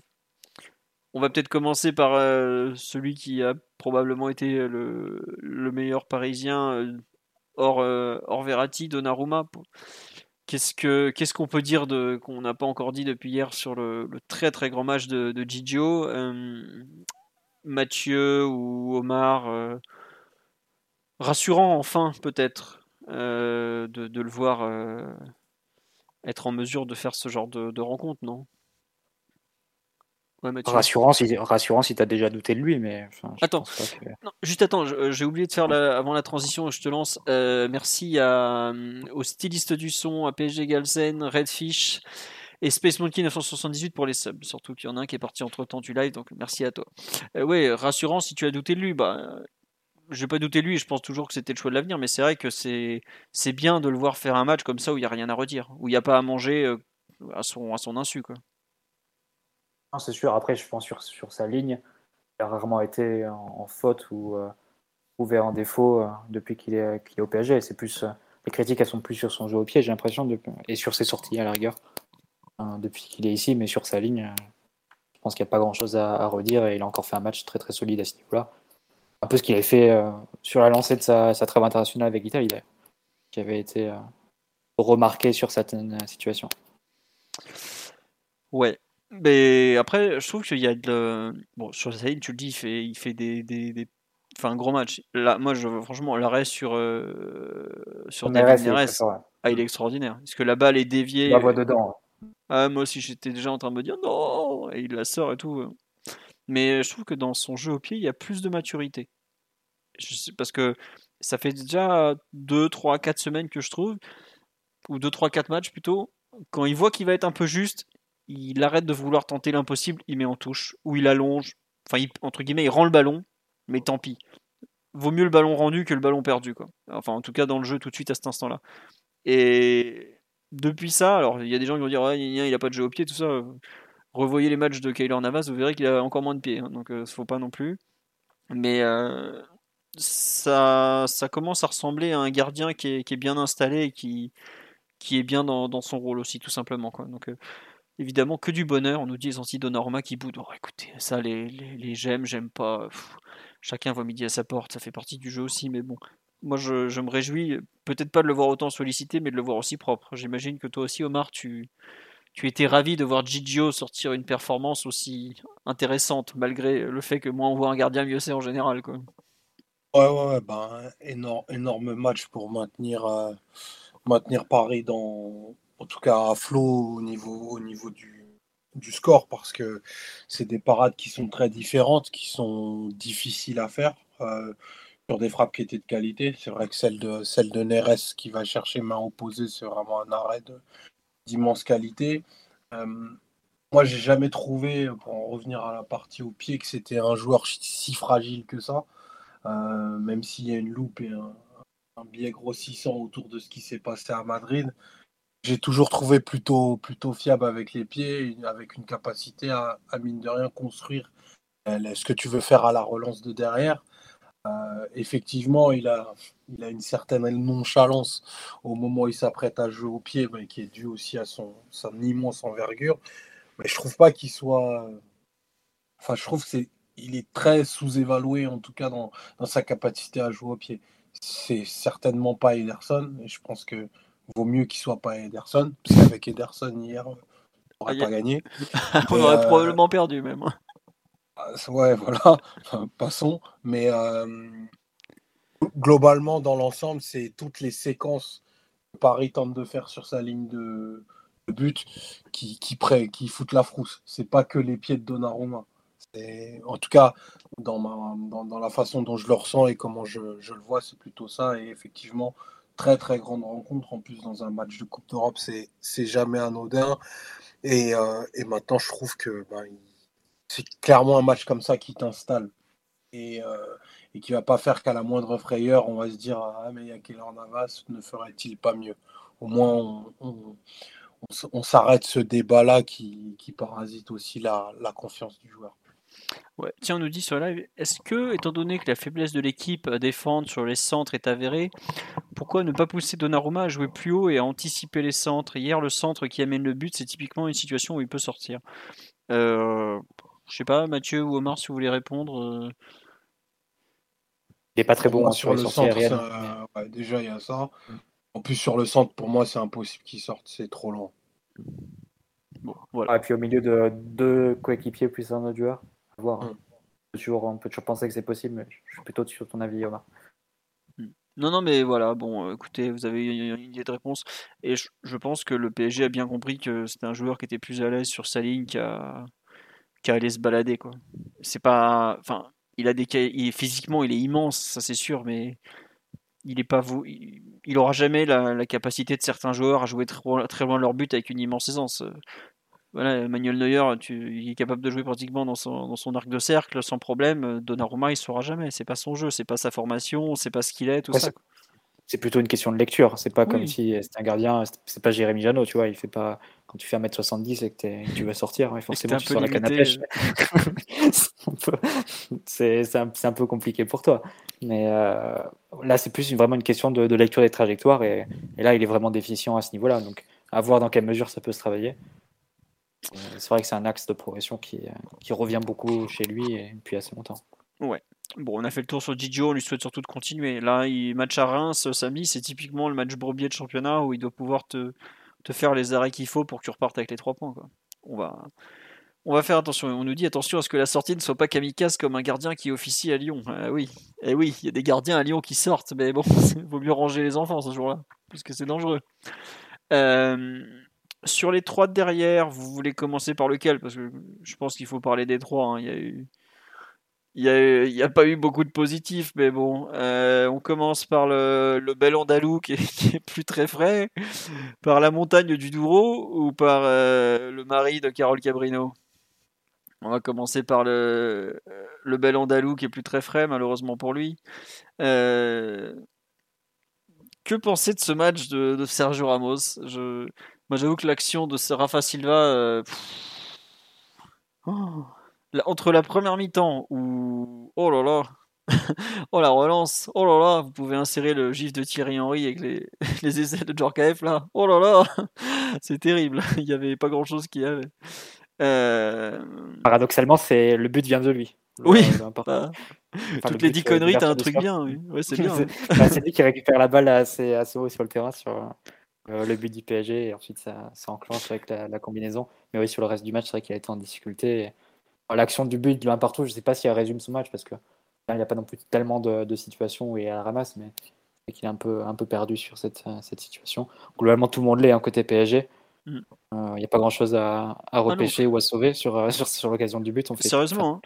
tous, les, joueurs font n'importe quoi. Bien sûr, mais tu as 6 joueurs qui sont en faute pratiquement sur le but, je pense. Entre euh, Neymar qui perd le ballon, Vitinha qui fait n'importe quoi, Ramos qui fait qui est pas bon, Hakimi qui sort pas, Marquinhos qui est pas terrible au duel, Danilo qui la met au fond, Donnarumma qui, qui subit un peu. Tu peux mettre le but à plein de monde. Donc c'est pas ça. Moi, c'est plus vraiment les, les problèmes dans l'utilisation du ballon. J'ai jamais vu Sergio Ramos être un problème pour son équipe avec le ballon. Euh, oui, Pitch, je vais la poser ta question. Je l'ai vu, mon grand. On nous demande pourquoi Galtier n'a pas permuté Ramos et Danilo. Je peux vous le dire pourquoi. Parce qu'il travaille sur le même système depuis le début de la saison où Ramos est axe droit, parce qu'il a été installé là, parce qu'au départ il pensait avoir Kim Pembe, Marquinhos, Skriniar. Skriniar n'est pas venu, mais Ramos a conservé sa place dans l'ange de départ et donc aujourd'hui il continue avec le système qui a été le plus travaillé depuis le début de la saison. Voilà pourquoi c'est ça. Pourquoi Ramos s'est retrouvé à jouer axe gauche euh, l'autre jour Parce que Mukiele il a, il a encore moins de repères que lui et donc il a préféré décaler Ramos plutôt que Mukiele. Voilà. Je rajouterais aussi une, considération linguistique. Euh, d'un côté Ramos Hakimi et de l'autre euh, Danilo Mendes. Voilà. Et euh, les repères, ça peut être, ça peut être utile. Exactement. On nous dit qu'il faut espérer Skriniar en janvier. Bah, faut, peut-être, avant d'espérer des transferts, il faut peut-être aussi que les joueurs individuellement se remettre au niveau parce que tu peux pas. Enfin, on me dit effectivement, Rafa Silva est un joueur qui va très vite, qui a du punch. Je regrette. Euh, au départ de l'action, euh, il... Ramos il prend 5 mètres en 5 mètres. Hein. Euh... Je, on parle pas de Mbappé non plus, hein, c'est que Rafa Silva si je peux me permettre. Donc euh, voilà, et puis moi j'avoue que je comprends pas comment tu peux avoir des fautes pareilles avec le ballon dans les pieds. Comment, euh, à ce moment-là, euh, pourquoi tu le laisses faire ça même quoi? Et je je comprends pas en fait où Galtier veut en venir avec cette histoire. Euh, parce que c'est pas non plus lui rendre service, à part le mettre en difficulté et lui faire tirer. J'ai un peu peur qu'il surcompense physiquement à vouloir faire des trucs qu'il est plus en mesure de faire et que ça se retombe complètement contre lui. Quoi. Enfin, oui, Mathieu? Et par contre, sur la question de droite ou gauche, euh, l'action qu'il prend sur Rafa Silva, euh, il peut très bien apprendre s'il joue axe gauche. Hein. Il suffit juste que, le ballon soit un peu décalé. Il n'y a pas de raison que, que ça lui arrive que, que d'un côté. Donc, euh, c'est, après, c'est plus une question de savoir si Ramos peut encore tenir une défense haute à son âge, etc. Mm. après, tu reviens aussi sur les, les discussions qu'on avait eues sur savoir est-ce que Ramos doit repasser dans l'axe et Marquinhos à droite. J'ai, j'ai le souvenir d'une action point à mi-temps ça part dans le dos, il me semble, de Ramos, et c'est Marquinhos qui vient faire la couverture en, vitesse. Ramos, je pense pas qu'il puisse la faire, celle-là, ou alors euh, il arrive un peu, un peu en retard. Donc, euh, Mais regarde, la première action du match, le, la première occasion de, Benfica, c'est Rafa Silva, tu sais, qui, le grand ballon. Ramos, euh, c'est lui qui s'aligne mal au départ. Mais si Marquinhos, si c'est pas Marquinhos qui court, Rafa Silva, il a, il a toute la surface pour aligner Donnarumma. Et là, tout Donnarumma qu'il a, il y a but. Hein. Donc, Bon voilà, c'est ça le problème aujourd'hui. Effectivement, l'argument de, Galtier sur la vitesse, tu es obligé un peu de l'entendre. Et moi, j'avoue que j'étais pas du tout convaincu. Sur le match d'hier, même si de Marquinhos est insupportable à refuser le duel ou à se faire dominer, ou bon voilà, l'argument de la vitesse, il a du sens hier. Après, euh, certaines actions où je vois le pauvre Danilo se faire prendre dans son dos parce qu'il a du mal à se retourner, sur des lectures de jeu, du jeu un peu rapide, l'action de David Neres notamment, où Danilo est pris dans son dos, je suis sûr que Ramos il se fait pas prendre comme ça parce qu'il a tous ses repères, parce qu'il lit quand même extrêmement bien les situations. Alors Ramos, il a fini quand même au sol face à la casette euh, il y a. Ouais, ouais, je sais. 15 jours. Non, c'est compliqué. As, sur, les sur les extérieurs, en théorie, tu aurais besoin aussi de joueurs rapides. Hein. C'est pas une option quand tu es défenseur au PSG défenseur d'une équipe un peu dominante. En théorie, il faut avoir un peu, un peu de vivacité. Quoi. Mm. On nous dit c'est pas c'est pas un. Si c'est pas un contre, il faut sur une défense à 3, il faut au moins deux rapides. Aujourd'hui, le PSG joue avec un rapide et deux très lents quand même. Au démarrage, Danilo est pas, est lent une fois lancé. Et il est moins lent que ce qu'il peut donner l'impression visuelle, mais en revanche, tu joues quand même avec. Tu as des problèmes de vitesse. Hier, Benfica n'est pas non plus une équipe qui joue. Enfin, c'est pas. Il y a des équipes avec des ailiers beaucoup plus rapides que Benfica. Hein. Tu tu joues Moussa Diaby, je peux te dire que Ramos, il prend un demi-terrain à l'accélération. Hein. Enfin, c'est comme ça, faut, faut dire la vérité. Ou je dis Ramos, mais je pourrais dire pareil de Danilo de l'autre côté. Je sais pas, Omar, ce que tu penses de ton côté un peu de ces soucis de, positionnement, de vitesse, de, manque athlétique, tout ça. Qu'est-ce que tu. Qu'est-ce que tu. Sincèrement, je ne saurais pas quoi dire. Autant ça m'inquiète que ça m'attriste en réalité. J'aime pas voir Ramos en difficulté. Je trouve qu'on lui, on lui demande un rôle tellement compliqué à ce moment-là de, sa carrière que ben, c'est normal qu'il soit en difficulté face à des joueurs véloces. Euh, c'est normal qu'il ait du mal à couvrir des très grands espaces quand il faut fermer l'accès à un côté euh, d'une équipe où tu pas un milieu très protecteur. Ben, on va en voir d'autres, des moments où Ramos va être mis sur les fesses parce qu'en plus, les adversaires veulent aussi se payer Sergio Ramos. Quoi. Ça fait, euh, ça il doit y avoir aussi un petit peu ça. Donc, au final, j'ai presque envie de te dire, et ça, ça prendra peut-être le contre-pied, que c'est moins pire que ce que j'aurais pensé. Ah ouais, à ce point-là. Ben, il en a combien de rencontres consécutives? Lui, lui, il n'a pas la sortie diplomatique à chaque fois. C'est. Euh, Attends, je vais dire combien de matchs il a joué si tu veux. Il, a, il en est à 13 matchs cette saison. 1075 minutes, oui, donc il est déjà au-dessus. Il a, en Ligue 1, seulement en Ligue 1, il a déjà joué euh, plus que l'année dernière sur toute la saison, toute compétition confondue, quand on le faisait jouer en Coupe de France contre des amateurs pour le remettre à un niveau tranquillement. Quoi.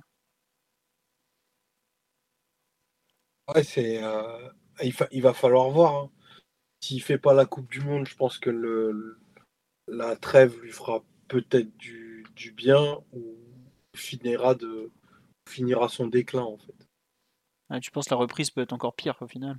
Ah, soit, soit on arrive à le requinquer un petit peu pour qu'il ait un meilleur niveau athlétique au, niveau, au moment où, où les matchs vont s'élever, soit en fait la descente euh, trop amorcée et on le retrouvera plus. Quoi.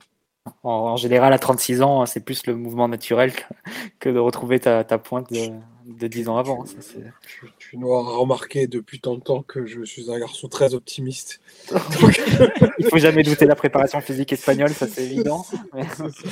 J'espère qu'il y aura des moyens techniques d'être accompagné euh, pour maintenir un, certain niveau de performance pendant au moins 6 mois. Repose en paix, Ventroné on aurait eu besoin de tes services, mon pauvre, mais bon. Et sur le, le, fait de faire jouer Danilo à gauche, tiens, qui est quand même pas forcément toujours lui rendre service, même si c'est que. Alors, il joue avec le Portugal, notamment axe gauche de façon très régulière. Mais attention, c'est une défense à 4, hein, c'est pas une défense à 3. Euh, pas tout à fait pareil. Ça te, ça te gêne pas de voir Danilo axe gauche comme ça Moi, Je sais que l'action de Neres, où il est pris dans son dos, c'est typiquement le genre d'action que je craignais énormément parce que bah, il, vu le gabarit qu'il a, forcément, il met un peu de temps à se retourner. Quoi. Danilo dans la défense à 3 tout court, moi j'avoue que j'ai un problème. Danilo même en défense, moi j'arrive pas en fait. D'accord. Euh, je, pense qu'on a, on a déjà eu cette, euh, cette conversation. Alors maintenant on, on, voit aussi ses qualités. Donc c'est un joueur qui compense parce qu'il a vraiment une excellente lecture, il est souvent dans la, bonne zone. Et tu vois, pour moi, le but, euh, le but contre son camp qui met hier, un défenseur de d'habitude et de métier, il sait que sur un centre, il faut pas tourner le corps vers le but, mais vers le ballon. Et il aurait probablement évité ce, contre son camp qui, à mon sens, n'est même pas son fait. C'est qu'il est dans une position pas naturelle à défendre un super grand espace. En plus, il est mal orienté, ben, ça fait c'est directement. Et je trouve que même s'il s'en sort, et il fait preuve des fois de, ressources techniques surprenantes, mm. je crois que c'est au début du match où, où, il est vraiment sous pression, il arrive à mettre un, un petit crochet avec une feinte que assez surpris.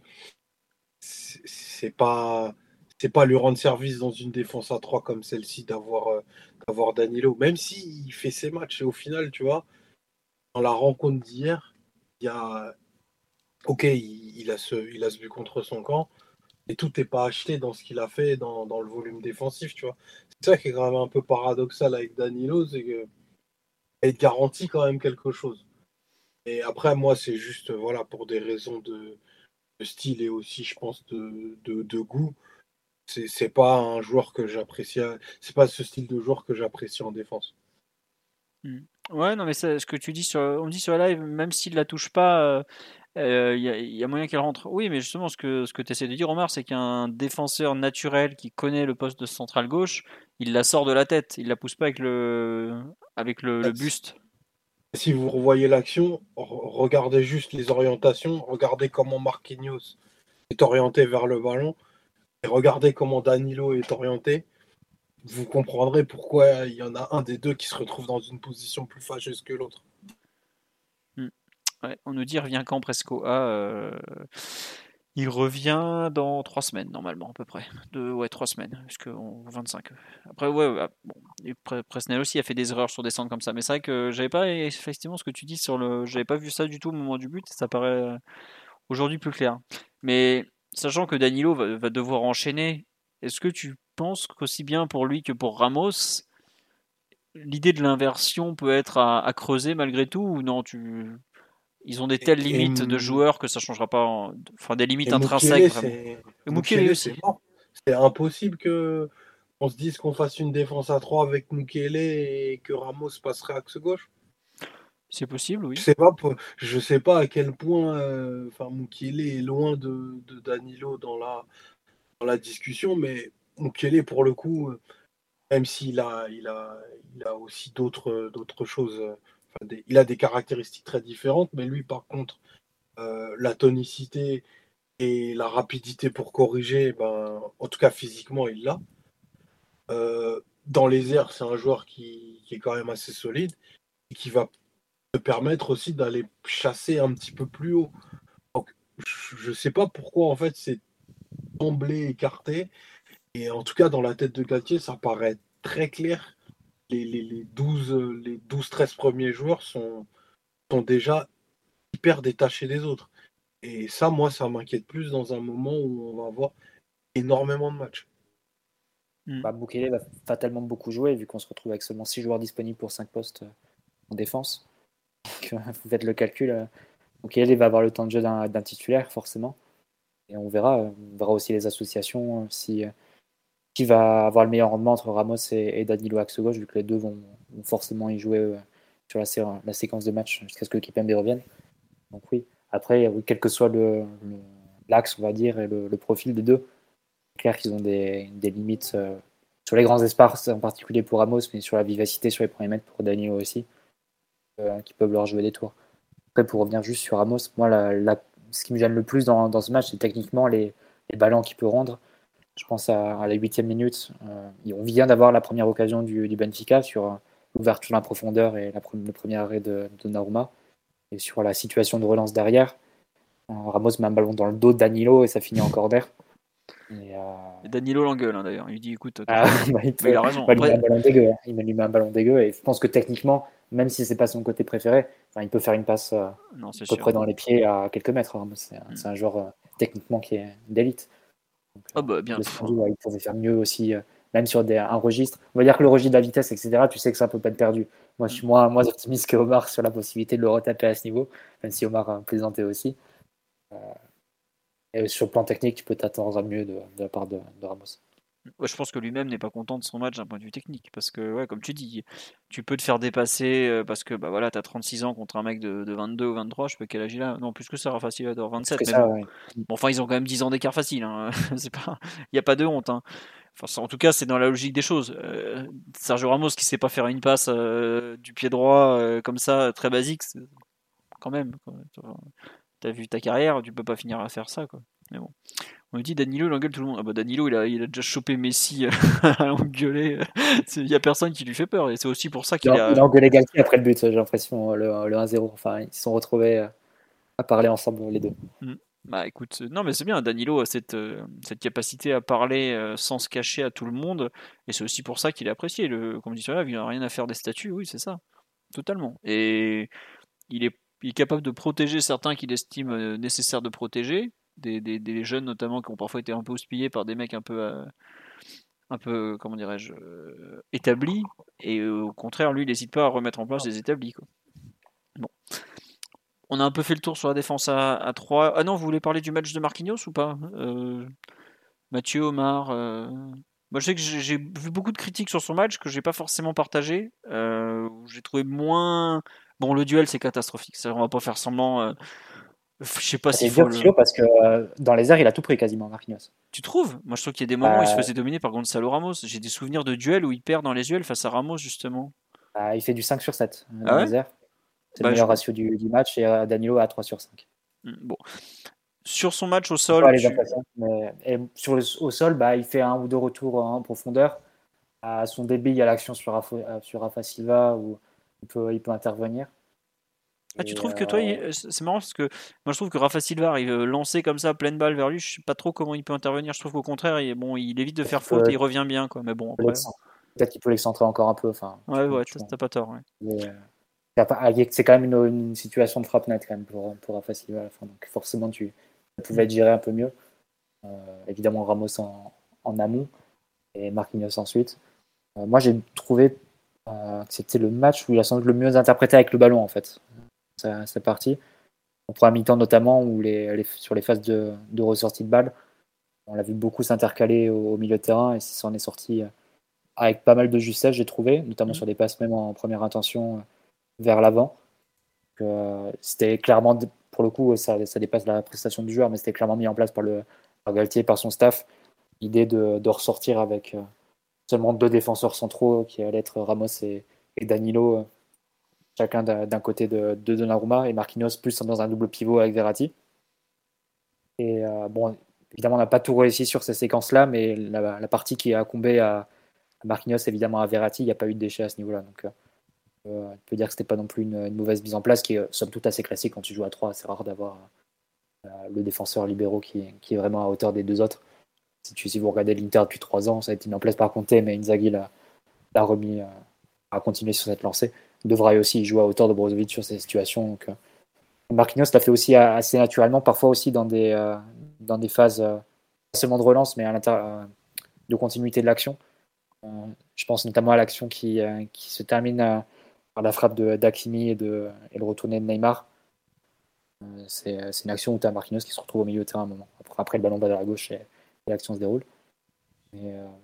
J'ai trouvé plutôt intéressant son interprétation du rôle à ce niveau-là, qui a été évidemment préparée par la, le staff pour essayer de trouver des solutions à la relance. Tu as plusieurs personnes qui sont d'accord, et moi je te rejoins totalement sur le live aussi, sur le, ses très bonnes incursions au milieu, où il a fait de bonnes choses. Euh, je trouve que, bon, comme tu dis, l'occasion Rafa Silva, mais je trouve qu'il fait vraiment une très bonne deuxième mi-temps dans le positionnement, l'utilisation du ballon. Euh, bon.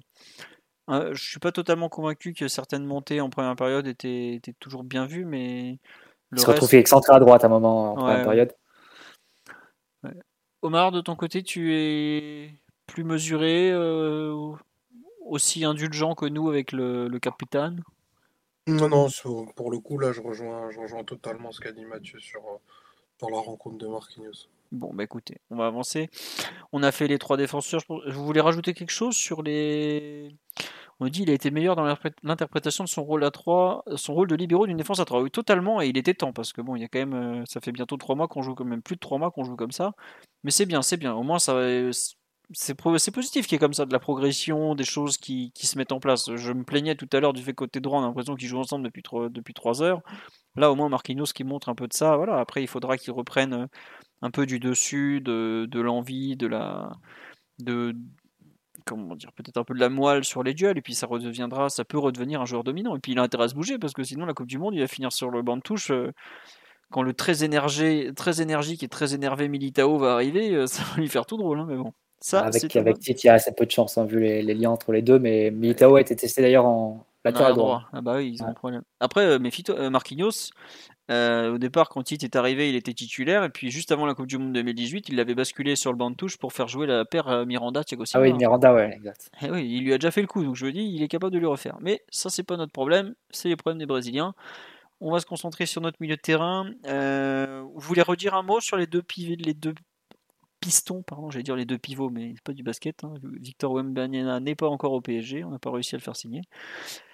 Sur les pistons Hakimi et, Mendes, vous, voulez rajouter quelque chose ou, on a un peu fait le tour Mathieu, tu veux dire un mot ou pas? Rien de particulier? Prière à Shraf de, de, se réveiller un peu techniquement parce que faire des, des 20-25 minutes où tu perds 3-4 ballons comme ça consécutivement, ça te ça serait pas mal d'éviter à la prochaine fois. Peut-être aussi de, ça va être déjà le cas à Nice donc. Je serais pas surpris qu'Ashraf soit un peu mis au repos à ce week-end à Reims parce qu'il s'était plaint après la trêve internationale d'être fatigué. On l'a encore beaucoup fait jouer. Bon, on nous dit Hakimi ne joue bien qu'au mois d'août. J'ai pas envie que ça devienne une vérité, mais euh, il s'en rapproche à grands pas, ce jeune. Donc euh, bon. On nous dit c'est énervant cette manie de ne pas les servir quand même. Attendez, euh, Ashraf, il a touché le ballon en, première période, je crois qu'il en perd pratiquement 1 sur 4. C'est beaucoup, hein, ou même 1, 1 sur 3 même. Bon, voilà. Et côté euh, opposé, Mendes aussi, beaucoup, beaucoup de ballons perdus. Donc euh, au bout d'un moment, c'est bien beau de vouloir les utiliser, mais s'ils perdent la balle à chaque fois, tu vas pas non plus les servir pour les servir. Ils ont aussi un rôle de fausse piste à, tenir qui, fait partie du jeu. Donc euh, c'est comme ça. On nous demande si les mauvais matchs de Hakimi sont à cause de Paredes et Di Maria. Écoutez, je vais pas relancer ce thème sur lequel je me suis écharpé l'année dernière. C'est bon, j'ai la moitié du Maroc aux trousses, ça suffit maintenant. Bref, on va passer. Euh, on a fait le tour sur les deux. Bon rétablissement Nuno, 3-4 semaines d'absence. Juanito, Omar n'attend que toi. Il faut que tu prouves que tu es bon, sous peine de déclencher le courroux de l'homme de Belleville, une nouvelle fois. Ça fait bientôt deux ans qu'il peut plus t'en mettre plein la tête, alors sois bon, Juanito. Mais plus sérieusement, il a quand même... on arrive, on est dans une situation d'extrême urgence parce que comment on fait si parce que Bernard il va pas jouer les 6 ou 7 matchs à venir, 90 minutes à chaque fois. Non, je, ne serais pas surpris qu'on voit du Moukielé des fois euh, latéral gauche pour finir des matchs, du Bichemou peut-être. Ah, Hakimi qui a pas mal joué arrière gauche euh, Exactement. il me semble. Et Dortmund aussi. Et Dortmund, il a beaucoup joué. On nous dit Sarabia. Non, laissez, laissez Sarabia au fond du banc. on va mettre presque. Si tu mets Hakimi pour faire tourner Bernat, Hmm. Hakimi ne tourne jamais en fait. Non, c'est ça, oui. Ah, je te dis, pour moi, on va trouver des solutions. Euh, c'est possible qu'on passe en défense à 4. Il y a beaucoup de gens sur la live depuis le début du live qui disent on va passer à 4, on va passer à 4. Ah, Comme avait dit un jour euh, le grand Thomas T, euh, on joue en 4-4-2 parce qu'on n'a pas de milieu et qu'on a beaucoup d'attaquants. Hein. Il y a des ça change le problème du piston gauche ou de l'arrière gauche, le fait de passer à 4 ou à 5 je ne serais pas surpris qu'on voit effectivement des, fois du Kim Pembe. On parle de Pembele. Pembele est censé reprendre bientôt l'entraînement, mais il n'a enfin, pas joué depuis le mois d'avril. Euh, laissez Sarabia au drapeau de corner. Bah, vu le corner qui nous a botté hier, euh, ouh, le 4-4-2 le grand retour. Je sais pas. On va voir. On, nous a aussi cité régulièrement comme solution euh, solaire en piston droit, peut-être. bon, à suivre. Après, comme tu dis, Mathieu, pour Bernat, qui est quand même un sujet euh, qui va devenir d'actualité, en fait, je regardais tout à l'heure le calendrier avec intérêt. J'en ai même parlé sur le forum de, Culture PSG à un moment, les gens se plaignaient. En fait, là, Bernat, il va jouer donc samedi à Reims. Après, il va rejouer trois jours plus tard contre Benfica. Bon, sachant qu'il n'a pas beaucoup joué jusque-là, en théorie, il peut encaisser. Ensuite, il a quand même cinq jours pour se préparer à jouer contre Marseille. Donc, 5 jours à l'échelle de professionnels comme ça, c'est le bout du monde. De nouveau 5 jours pour se préparer à jouer contre euh, Ajaccio. Donc là encore, c'est pas mal, il a le temps de se reposer, de, voilà. Ensuite, il rejoue 4 jours plus tard contre Haïfa au parc. Je pense que 4 jours là. Re 4 jours plus tard contre 3. Pareil, 4 jours, tu peux enchaîner. là, tu viens de citer 6 matchs, vous devez faire 90 minutes à chaque fois et te les fait pas, Vernat et aucun joueur non plus. Hein. Eh, eh, il y a un filet des vitamines, qu'est-ce que je te dise? Bah, Je sais pas, moi. Oh, non, mais je vais le retrouver sur un brancard, complètement manque d'oxygène. Il n'y a pas de souci. Avec le plan de Fido, là. Messi il va lui expliquer comment ça se passe à la passe. Il va lui dire T'inquiète pas, ce qu'il faut, c'est vomir un bon coup derrière les filets et ça repart. Mais donc, non, je continue ensuite. Pour redire, en fait, il va rejouer. Euh, si Nuno est absent jusqu'au 6 novembre, ça serait un mois complet d'absence. Il n'y a pas un match euh, où il n'y a pas à part les deux premiers où il doit jouer euh, deux fois en trois jours, sinon il a toujours quatre jours ou au moins cinq jours entre les deux matchs. Et les coachs ont tendance à considérer que quatre jours tu peux enchaîner. Alors évidemment, c'est très tendu, surtout pour un joueur qui a régulièrement des problèmes musculaires. Mais c'est pas l'enchaînement qu'on vient de se taper euh, là, euh, Nice, Benfica, Reims, Benfica, où tu as quatre matchs en dix jours. quoi. Il y, a un peu plus, il y a un peu plus de marge. Il y a quand même une semaine avec un seul match au milieu. quoi. Donc, l'enchaînement dont tu parles, il en aura joué au moins il aura joué 3 des 4 matchs. Ah, il a joué aussi face à, face à Nice. Il joue une, une heure contre Nice, si je me souviens bien. À peine une heure, tu vois. Ça va. Et au bout d'un moment, il faut qu'il joue. C'est aussi la chance pour lui euh, unique de se relancer. On va pas aller chercher Devin. Hein. Il est déjà blessé d'ailleurs, donc c'est pas la peine d'aller le chercher. Et chez les jeunes, euh, côté arrière gauche, euh, le petit Muntu Wamungu, euh, bon, il commence à être euh, suffisant pour la Youth League, mais il n'est pas du tout au niveau Ligue 1 à cet instant. Donc euh, à droite, pareil, les joueurs, on n'a pas quoi. Donc il va falloir trouver des solutions. Hein. Peut-être que Sarabia va dépanner, ouais, un jour ou deux, hein, on verra. On nous dit lundi, vous estimez que Juanito a besoin de rythme. Bah oui, oui, moi je suis totalement pour qu'il reprenne du rythme. Bon, de façon, peut-être un peu moins intensif que ça, mais là, c'est pas du rythme qu'il va avoir, c'est, un peu plus que ça. Il n'y a pas le choix au bout d'un moment. Euh, et voilà. Et puis, avec un peu de bol, s'il y en a un ou deux qui se pètent côté espagnol, il peut même finir à la Coupe du Monde. Vous imaginez la chance qu'il a? Donc, allez au travail et puis il court maintenant. Bon, on va revenir à notre Benfica euh, PSG. Est-ce que vous voulez dire un petit mot sur euh, le match de Verratti quand même? On en a déjà un peu parlé, mais on m'a dit qu'il y a des gens qui voulaient pas se coucher juste pour entendre Omar parler de Verratti. Donc, euh, Omar, as-tu quelque chose à dire à Marco Verratti à part euh, je t'aime, petit Italien? J'en ai parlé un petit peu tout à l'heure, donc je laisserai, je laisserai Mathieu en parler. Enfin, ce que tu veux dire de plus, c'est vraiment j'étais mal à l'aise d'avoir vu un tel match euh, de sa part. Ah bah, oui, voilà, 120 ballons touchés, oui, oui, c'est beaucoup, oui, mais bon. En fait, ce qui est fou, c'est que tu vois, les années passent, on voit défiler les immenses joueurs à Paris. Il est pratiquement tout le temps dans tous les gros matchs européens où il finit dans les trois meilleurs si c'est pas le meilleur. Et c'est improbable en fait parce que il est à un poste milieu de terrain où tu as quand même en général des gros joueurs face à toi. Il est archi dépendant d'une structure collective qui est bancale depuis maintenant combien? 5 ans et demi à peu près? Et tout le temps il arrive à s'en sortir. N'importe quelle circonstance, n'importe quel euh, adversaire face à lui. Euh, quand je vois ce qu'il a pris hier sur le, tibia, parce qu'au début je pensais que c'était la cheville, mais c'est pratiquement le, tibia, où Enzo Fernandez fait un geste scandaleux. voilà, après comme dit sur live, Verratti c'est une mauvaise habitude du PSG, tout le monde se cache et espère qu'il va tout régler. Ah, il y a un peu de ça, mais ce qu'il fait, ouais, voilà, il fait une imitance sur une jambe en revenant de blessure en plus, mais ça, revenir de blessure, euh, oui, c'est un peu une habitude pour lui. Mais ça, ça, me fait mal. En fait, ce qui me, je suis pas sûr qu'on le voit samedi à Reims, hein, parce que ce qu'il a mangé, le pauvre, je pense qu'aujourd'hui il boitait. Hein. Mais euh, c'est triste, c'est qu'on va dire oh, il est tout le temps blessé, alors que là il se fait fracasser et que ça, certains vont dire il est encore blessé, alors que il est victime, il est pas et rien d'autre quoi. Donc bon, c'est comme ça, tant pis, c'est la vie de Marco Verratti. Mathieu, tu veux rajouter un petit truc sur le le sentiment Verratti et ses 120 ballons touchés bah, C'est complètement un sentiment parce que tu dis qu'il finit à chaque fois meilleur joueur ou l'un des tout meilleurs joueurs du PSG à chaque match européen, à chaque gros match européen, de tout sans être sur la feuille de match, sur la, feuille de score, euh, dans aucun de ces matchs-là, vu qu'il fait ni passe décisive ni but. Donc euh, c'est vraiment le 100% le jeu, 100% le, sentiment Verratti. Effectivement, encore un match à, ranger dans sa longue, dans son long panthéon en fait des, des grandes prestations qu'il a pu faire sous le maillot parisien c'est une sécurité totale. Je me souviens que enfin, lundi, il y avait une question sur le live en disant est-ce que Verratti, euh, de retour de blessure, euh, est-ce qu'il faut le mettre titulaire, etc. Ce genre de match, je pense que c'est le, cinquième ou la sixième fois qu'il reproduit ce genre de prestation en revenant d'une période d'absence. Je pense qu'on a le droit de plus avoir trop de doutes. Hein, non. tu peux y aller considérer, certaines choses comme acquises au bout d'un moment quand elles se répètent autant, y avoir un peu, un peu confiance.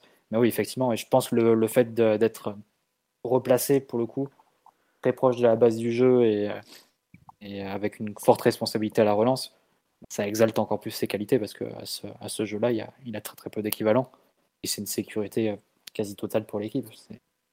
Comment veux-tu, quand tu es un peu en difficulté pour ressortir les ballons, bah, tu sais que tu as une solution individuelle qui va te trouver les solutions, qui va te trouver les, les possibilités à lui seul. Et le fait aussi d'avoir recentré euh, des joueurs comme Verratti, et, euh, comme, Messi et comme Neymar, ça lui donne aussi la possibilité de, faire avancer l'équipe parce que les deux se trouvent entre les lignes. Pour le coup, c'était le cas lors de début de match où Benfica a essayé de presser et se retrouvait un peu désorganisé avec des joueurs qui sortaient un peu en même temps. Et Verratti est capable de, trouver de, détecter ces espaces-là et de trouver ensuite les, les deux euh, Sud-Américains dans, dans, le dos des milieux partis chassés. Donc, pour toutes ces raisons, évidemment, un joueur essentiel, évidemment, le joueur le plus capital, je pense, euh, sur la scène européenne pour le PSG, parce que quelle que soit l'équipe que tu vas affronter, plus tu vas monter. Euh, Want flexibility? Take yoga. Want flexibility with your health insurance? Check out United Healthcare Insurance Plans. Underwritten by Golden Rule Insurance Company, they offer flexible, budget friendly medical, dental, and vision coverage that may be right for you. More at uh1.com. dans le, dans le niveau de la compétition, tous les équipes vont vouloir te, te, presser, puis ça va être des équipes qui vont être qui ont l'habitude d'être dominantes au milieu et donc plus d'avoir besoin de, de Verratti. Donc évidemment irremplaçable et euh, essentiel. Encore un match euh, à la hauteur de sa légende déjà. L'immense Marc Libra qui nous a expliqué qu'il n'était pas convaincu. Mais Marc, interroge-toi sur la validité de tes titres à Marseille au lieu de parler de Verratti, mon pauvre garçon, parce que si t'arrives pas à être convaincu par Verratti, bon, à part quand tu es dans une croisade euh, différente, mais là, je sais pas ce qu'il faut de plus quand même. Hein, donc bon, c'est comme ça. On va, vous voulez dire un mot sur le match de, de Vitinha ou, pas ou On en a assez parlé tout à l'heure. En fait, ouais, on en a un peu parlé déjà, donc on, on va passer. Sur les, les trois de l'attaque, euh, on, va, on va aller vite, je pense. Euh, ou pas, je sais pas. à chaque fois que je dis ça, ça, fait, ça dure deux heures. On va voir. Euh, Omar ou Mathieu, sur les trois de l'attaque, vous voulez commencer par lequel? Peut-être le, le match un peu de, de Neymar ou, ou autre ou... Je sais pas, j'avoue que je, j'étais très impressionné par son début de saison. Je trouve que l'arrivée de l'automne ne lui fait pas du bien. Euh, voir, euh, ça fait quand même plusieurs matchs où j'aime pas le fait qu'ils reprennent des cartons jaunes déjà. Ça, c'est un truc, euh, un point que je trouve franchement un mauvais signal. C'est-à-dire que c'est de nouveau un joueur qui, est un peu en train de sortir de ses matchs. Physiquement, je pense qu'il est peut-être un peu dans le dur aussi actuellement parce qu'il a quand même beaucoup, beaucoup joué, beaucoup donné depuis le début de la saison. Je pensais pas qu'on le verrait contre, contre Brest. Euh, non, c'était Nice, pardon. Mais vu qu'il y avait beaucoup, il y avait déjà Mbappé à faire souffler et tout. Euh, le rôle de relayeur, là hier, il s'est vraiment, vraiment donné à fond. Euh, je trouve. il, s'est pas caché. Hein. Bon, alors, bon, le problème, c'est qu'il fait du Neymar quand il commence à dribbler dans ses 20 derniers mètres. je suis, s'il te plaît, ne fais pas ça. C'est pas un endroit pour s'amuser ici. Mais un, peu un sentiment d'un joueur qui commence à être dans le dur physiquement et qui dont les mauvais côtés ressortent malheureusement. J'espère que ça ne durera pas parce que je l'avais trouvé excellent à Lyon juste avant la trêve. C'était il, y a, il y a 15 jours à peine, hein, donc faut pas, j'ai pas envie de l'enterrer ou quoi que ce soit. Mais je trouve qu'il y a des, signaux euh, qu'il envoie qui sont pas très très positifs à cet instant. Je sais pas si Mathieu ou Omar vous partagez un peu ce, cette euh, prestation un peu un peu mi figue mi raisin de, du joueur. Non pas qu'on je puisse euh, critiquer son, son, investissement, mais la, sa lecture du match, sa façon d'être, son, son, langage un peu corporel et tout ça. On nous dit il se place mal, il fait des mauvais passes et de mauvais choix, mais il revient trop défendre. Je sais pas si, enfin, il y a quelques semaines, il arrivait très bien à défendre et a fait enchaîner tout ça. Donc, ouais, Mathieu, euh, ton avis un peu sur le match de, de Neymar Je te rejoindrai peut-être pas sur le fait que ses mauvais côtés ressortent vrai que c'est peut-être un peu tôt pour, pour faire ce, constat-là. Par contre, c'est évident que, du point de vue de la lucidité offensive, des choix dans les derniers mètres, c'est moins bien que le début de saison il marchait un peu sur l'eau. Globalement, si tu veux faire un, rapide, une caricature ou un rapide résumé, tu peux dire que le mois d'août, ça a été celui de Neymar. Le mois de septembre, Messi est quand même un peu passé devant dans, dans, la qualité de ses prestations. Et là, ça se confirme un peu sur le début d'octobre, si tu veux faire un, Hmm. Un, ouais, un, rapide, un rapide résumé comme ça d'assez, d'assez loin. je pense qu'en termes de, lucidité dans la surface ou dans les derniers choix, les dernières passes, il est un peu perdu. Malgré tout, je trouve, tu regardes le début de deuxième période hier. Il est, très bon, tu as raison. C'est quand, même, quand même beaucoup lui hein, qui donne l'impulsion, le punch. Il va toucher beaucoup de ballons, il va, il va les jouer vers l'avant, il va partir en percussion. Il met un beaucoup franc aussi, qui est repoussé par le, par le gardien. Mm. Et il, a failli marquer un super but, hein, parce qu'un retourné du mauvais pied comme ça, il a pu faire une très très belle action et, un très beau but. Donc, euh, on va dire qu'il, je pense qu'il lui manque un peu dans les derniers mètres la, la, capacité à faire les bons choix. Sans doute le fruit d'un effort physique qu'il aura prolongé sur les premiers matchs. effectivement, comme toi, je m'attends à ce qu'il soit complètement mis au repos face à, face à Reims.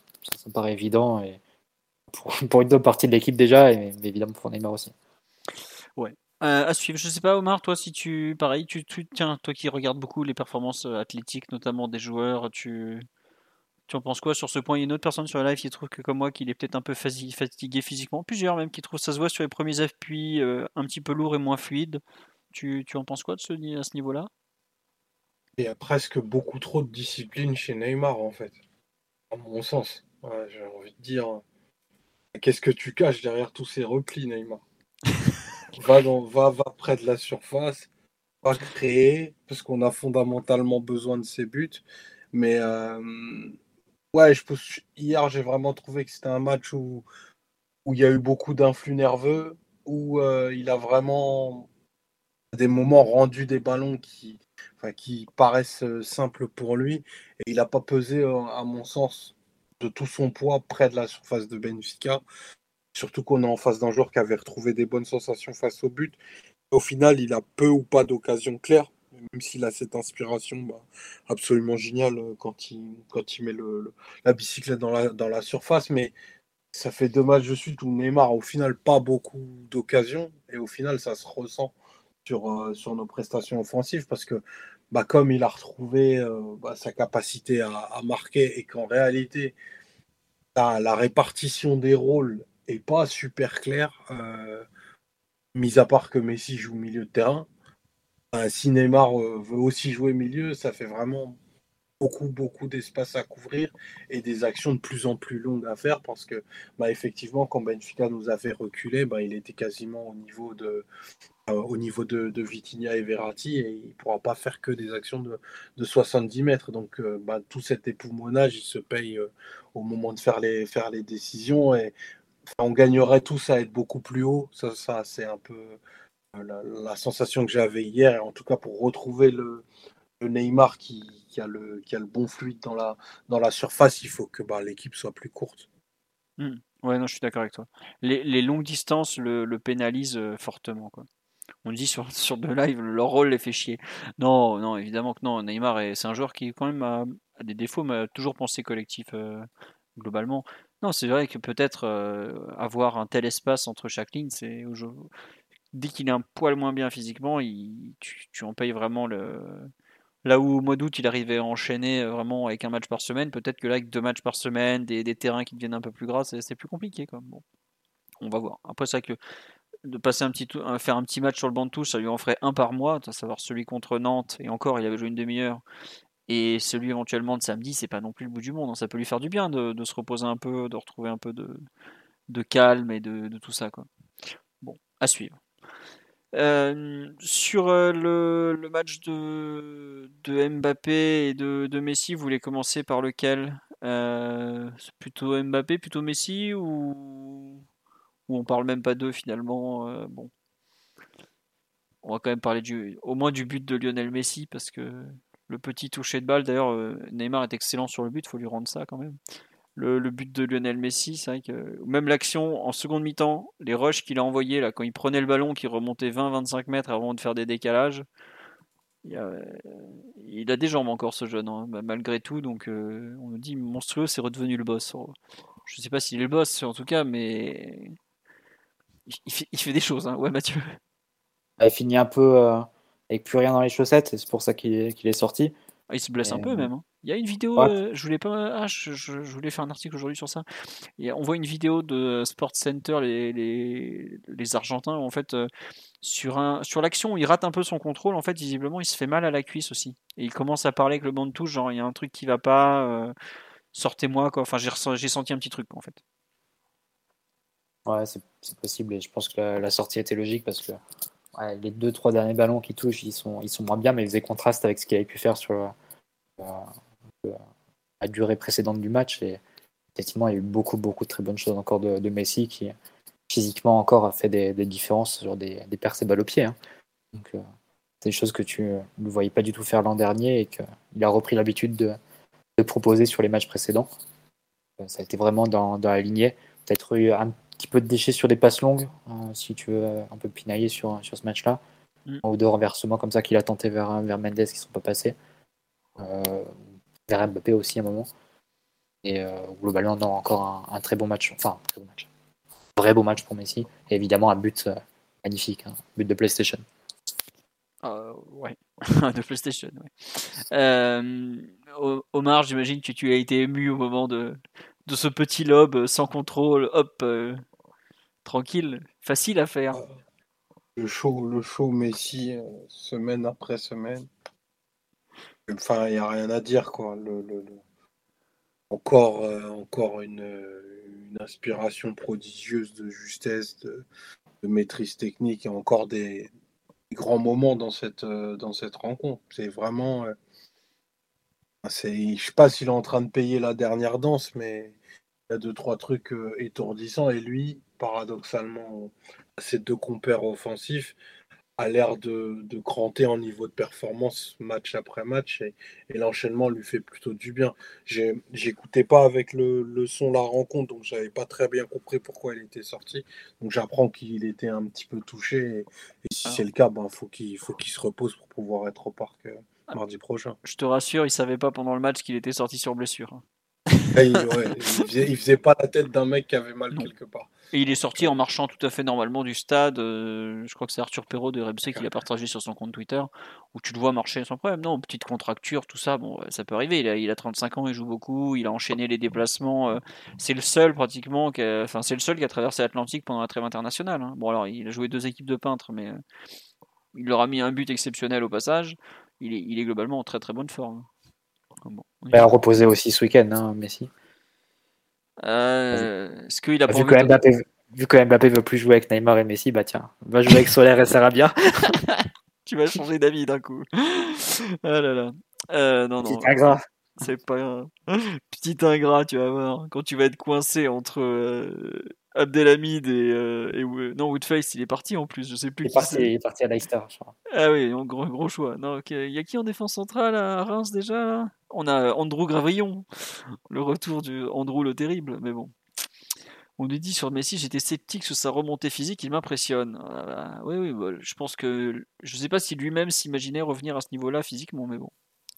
C'est comme ça. Écoutez, réjouissons-nous de le voir à ce niveau-là. Après, toutes les rumeurs sur son avenir. Il y a quand même un truc qui était très intéressant dans les rumeurs qui sont sorties dernièrement, c'est que la rumeur de Vero Brunati, donc la journaliste argentine qui connaît très bien la sélection argentine, elle sort ça en disant bon bah il va retourner au Barça. Elle fait un podcast sur, euh, sur Spotify Argentine, tout ça. Et dans le podcast, elle est beaucoup moins affirmative. Et la réponse de Gaston Edoul, qui est l'autre très bien renseigné, ils sont trois globalement très très bien renseignés sur la sélection. L'autre Gaston, qui est de Tix Sports, qui dit ça vient pas de l'entourage de Messi, la fuite, ça vient de Barcelone. Donc ça veut dire que le Barça, malgré ce qu'il pouvait dire dernièrement auprès de Mundo Deportivo, genre oui, on regarde, mais c'est très compliqué, il faut que Xavi valide, il faut que machin machin, ça va nous coûter de l'argent. Euh, ça veut dire que côté Barça, pour eux, c'est quand même un, peut-être même un vrai objectif. Quoi. Il y a une vraie volonté de, faire revenir Messi pour balancer un truc pareil. Quoi. Tu dis pas ça, sachant que voilà. Et puis là, j'ai vu euh, dans les médias catalans aujourd'hui que Laporta voulait faire une statue à Messi devant le camp nous. Je sais plus ce qu'il a dit encore comme connerie l'autre. Mais euh, bon, à, suivre. Je pense honnêtement que la seconde partie de, saison va être assez, pour ceux qui n'aiment pas le mercato, toutes les rumeurs, tout ça va être assez pénible. je crois fortement à la à la, à la thèse d'un joueur qui ne veut rien décider avant la Coupe du Monde parce que je comprends que ça, ça, le, ça le bouscule ses, ses plans parce que c'est un événement planétaire. S'il gagne la Coupe du Monde, excusez-moi, mais il aura fini le jeu. Hein. C'est comme ça, il aura gagné toutes les Ligues des Champions, 7 ballons d'or, la Copa América, la, bah, la Coupe du Monde, bah, limite, est-ce qu'il prendra même pas carrément sa retraite? Ça serait dommage, mais on sait jamais. Donc voilà, on nous dit en fonction de notre parcours en Ligue des Champions, il pourrait prolonger. Bon, c'est comme ça. Mbappé annoncé au Real toute la première partie, euh, tout le premier semestre 2023. C'est possible aussi. Euh, c'est, s'inquiétez pas, les médias espagnols ont plein de ressources. Même s'il y en a qui travaillent bien dans le tas. Je, ne veux pas tous les, tous les mettre dans le même panier. Mais bon, à suivre pour Messi. On nous parle, on a transition facile avec euh, Kylian, qui lui pour le coup a pas été bon match très compliqué. Il y a cette belle touche sur le but, comme je disais tout à l'heure, cette frappe intéressante mais je crois que je l'ai rarement vu aussi mauvais dans ses remises notamment. Ça a été un carnage. Vraiment, il y a. Il y avait, il y pas techniquement, je crois que c'est un de ses matchs les plus mauvais au PSG depuis de l'RQSI. Non, peut-être pas de l'RQSI parce qu'il a pas tout vécu. Non, mais des deux trois dernières années, franchement, j'ai du mal à voir un match où il a été aussi aussi mauvais techniquement quoi on me dit euh, body language catastrophique, je suis pas d'accord. Je suis pas sûr que le terrain était parfait partout d'ailleurs. Mais sur les, prises de. Pas forcément la prise de balle, mais souvent la deuxième touche, les choix de jeu étaient catastrophiques. Des, des ballons mal donnés, des, mauvais appels aussi. Euh, vraiment. Euh, L'action où il se fait prendre hors jeu en début de, de seconde période, elle Ouais, voilà. Elle est pas, elle est pas glorieuse de sa part. Non, c'est ça. Ouais, non, c'est ça. Après, tu vois, ça peut arriver une fois par match. bon, mais vrai que ça, ça, lui ressemble pas trop, quoi. On me dit, il est totalement déconnecté. Je sais pas si vous le trouvez si déconnecté que ça, l'équipe? Moi, je trouve qu'il était vraiment dans un mauvais soir, euh, mais pas forcément déconnecté, juste pas.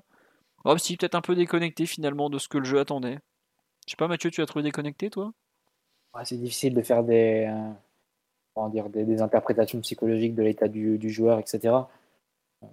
J'aurais tendance à penser qu'il se disperse beaucoup, qu'il n'est pas dans un bon état euh, psychologique et que ça, ça influe ensuite sur le terrain.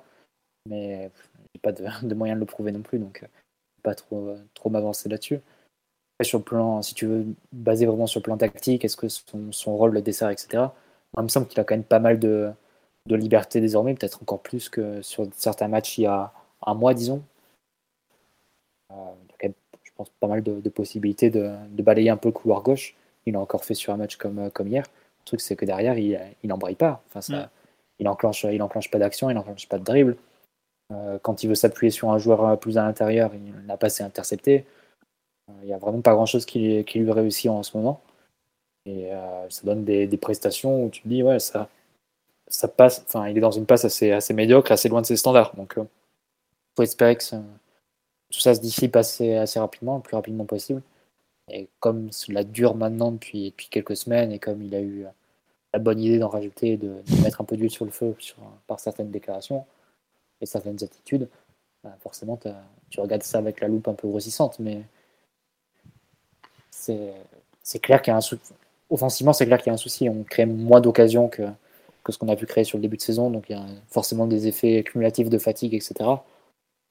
Mais il y a aussi sans doute des, des questions qui ne sont pas révélées sur les, les rôles et les précarés de, de chacun. Donc, à voir comment, comment ça s'embarque. Mais on verra aussi ce week-end, hein, sans doute sans Messi, sans Neymar. À voir si les, les deux auront du temps de jeu ou pas, mais a priori, je pense qu'ils seront, ils seront reposés. S'ils seront en mesure de faire la différence au Saras. Mais après, on est forcément un peu dur parce que il y a, y a, trois, il y a quatre, jours à peine, il donne la victoire face à, face à Nice. Mais si tu regardes vraiment dans le jeu, les actions qu'il peut déclencher ou pas, c'est un joueur qui est, qui est en difficulté sur le plan technique. Ça me semble assez, assez évident. de ce que j'ai compris, j'ai pas regardé les matchs, mais ce que j'ai compris aussi en équipe de France, il y a eu, il y a eu aussi à redire. Il y a eu à boire et à manger. Ouais. Bah, tu vois, il met un super but contre l'Autriche, mais dans le même match, il, fait, il a un gros raté. Contre le Danemark, il se loupe complètement. Je... Bon. Je sais pas, euh, Omar, de ton côté, sur le match de Mbappé hier, tu le, tu le lis comment euh? ah, Il est pas bon. Ça, c'est vrai. Il est pas, euh, son, son, son match n'est pas bon. Euh, si je vais remployer le, le mot qu'il y avait dans le live à propos de la, la déconnexion, euh, bien entendu, je ne parlerai pas du psychologique comme l'a dit Mathieu, mais par rapport aux, situations que t'impose la rencontre, il, on est forcé de constater que les, choix qu'il a pris, mis à part sur le but avec une bonne remise à un bon déplacement, sont, sont les sont souvent pas les bons. Des gestes qui sont pas très déliés. Je pense à une frappe très très forcée en, en seconde période, sans angle, sans possession. Ah oui, à droite. Ouais, il frappe comme ouais, rendez fou, ça. Il y a une personne qui m'en a parlé sur le live. Ouais. qui, qui dit pas quelque chose euh, de, de, de, bien, de même de, la, de, de, sa fraîcheur pour, pour faire la décision. Et un match de plus qui, qui traverse sans, sans avoir d'occasion claire, nette et, même euh, avec trop peu de déséquilibre pour un joueur du, calibre de Mbappé. Donc là, là, on peut, je pense, très clairement dire qu'il est, est dans une période plus difficile, plus compliquée. Euh, que, enfin, je pense, la, surabondance qui, est en train de se créer, euh, notamment sur le, sur le côté gauche, ne lui, ne lui est pas favorable. Euh, parce qu'il n'est pas non plus euh, le, terminal offensif de l'équipe comme peut-être il espérait l'être, mais en tout cas, il est, un joueur de plus dans un côté qui est vraiment surchargé et, ça fait déjà plusieurs matchs que Paris en fait donne cette impression de multiplication des joueurs entre l'axe et le côté gauche sans avoir plus, aucun point de référence devant. Et, euh, aujourd'hui, ça lui rend pas service. Donc, faire un match à Reims où il sera titulaire, où il va être beaucoup cherché, alimenté, avec un gros volume de ballon, peut-être que ça lui redonnera ben, l'occasion de, secouer les filets, j'en doute pas. Euh, il est sur des temps de passage très positifs encore au niveau du nombre de buts marqués, mais à mon sens, la rencontre d'hier, elle est vraiment, elle est vraiment pas bonne euh, dans son, son approche que dans son, interprétation. Donc, euh, faudrait pas que, que ça dure trop parce que tu te coupes. Euh, sans Mbappé, tu te coupes d'une ressource absolument terrible pour moi dans les trois phases de jeu. Quoi. Ouais, on nous dit match au niveau de son début de saison. Non, hier il fait vraiment un mauvais match. Hier, il y a, franchement, il n'y a pas grand chose à sauver. C'est rare qu'il rende une copie avec aussi peu de positifs, honnêtement. Euh, je suis d'accord qu'il fait pas un très bon début de saison. Euh, c'est pas le Mbappé qui fracassait le Real en février dernier. Là, on en est très loin, ça, on est d'accord mais on peut pas dire qu'il fait quand même euh, que des mauvais matchs cette saison. Il a fait des bons matchs aussi. Hein. À, Lille, il fait un excellent match. Mais hier, moi, il y a un truc qui me choque, je trouve que la relation euh, Neymar-Mbappé a pas été bonne. Euh, il y a eu des moments où ils devaient se donner la balle, ils se la sont pas donnés. Des moments où il fallait pas, ils se sont filés le ballon. Bon, un peu bizarre. Il y a une action en début de match, bah, l'une des quatre où Verratti trouve Neymar cette fois dans, le dos des milieux. Donc dans les 10 premières minutes, je pense que ça doit être l'action peut-être à la 9e ou à la 10e, si vous voulez la retrouver. Et tu as une situation pourtant typique du, PSG de Tourelle où Neymar est trouvé un peu entre les lignes comme ça, et Mbappé qui, euh, qui part d'une position un peu excentrée, et, l'appel vient pas, et au final, Neymar lui donne un ballon dans les pieds, et ça donne même pas une occasion en fait. Ça, revient vers l'arrière, je pense à la fin, le ballon doit être perdu. Et, euh, alors que normalement, sur ce type de situation, quand, quand t'embrayes bien, quand les joueurs sont, sont bien, sont bien en forme, bah, ça va au bout. Quoi. Que tu as Neymar pour, pour alimenter et Mbappé qui fait, qui fait l'appel. Là, ça, ça, a été assez plat et au final, le ballon a été, a été rendu ou perdu, il me semble. Euh, ça doit être, je pense, autour de la dixième minute si vous voulez retrouver l'action. Sur une passe de, de Verratti à la base. Et, euh, je trouve que c'est un peu symptomatique quand même. À la fois du fait de Neymar un peu, un peu fatigué, pas toujours euh, avec le même niveau d'inspiration qu'il a eu, et, et Mbappé qui, qui joue à l'envers. Après, c'est marrant, c'est que sur ce match à Benfica, on a beaucoup parlé de, un peu de dysfonctionnement collectif, même si on n'est pas tous d'accord entre nous, et c'est normal, hein, chacun a sa vision du match, de son ressenti, et on n'est pas Galtier, on ne sait pas ce qui avait été mis en place, enfin, on, voit ce, que ça a donné, on ne sait pas ce qui était prévu, mais on a aussi l'impression, et ça rejoint un peu ce que tu, ton analyse Mathieu, qu'il y a, beaucoup de performances individuelles qui sont en deçà de leur niveau réel. Alors, bon, il y a Verratti, Donnarumma qui font leur match, mais si aussi, ces trois-là, t'as rien à dire. Ça veut dire que tu en as 8 où tu peux te dire c'était pas très très bon quand même.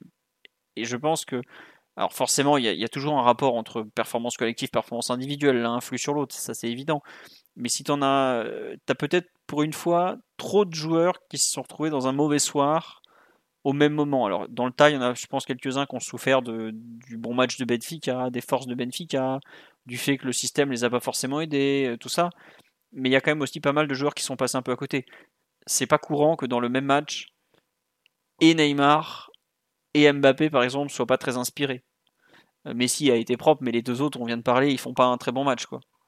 Donc, euh, il y a peut-être aussi, faut quand même avoir peut-être en tête que des fois, euh, c'est juste des, coups de moins bien ou qui peut arriver dans une saison. On me dit que Tadino fait un bon match. Non, je regrette. Le but contre son camp, l'occasion de Neres où il est pris dans son dos. Non, un défenseur où il y a deux, énormes occasions, il est impliqué, il fait pas un bon match. Terminé. On va revenir sur le, débat général.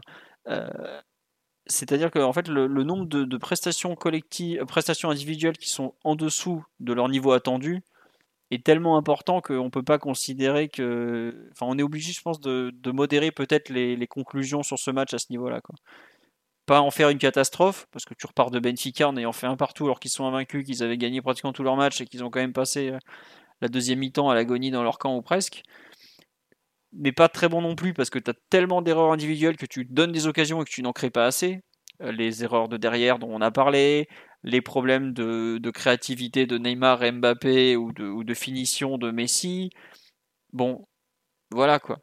Donc, au final, pour, un peu pour conclure sur ce Benfica PSG, je pense que le match retour, alors certes, c'est au parc, ce sera beaucoup plus simple. Benfica va peut-être être un peu cuit à, enchaîner trois matchs en six jours en, ayant, en faisant très peu tourner.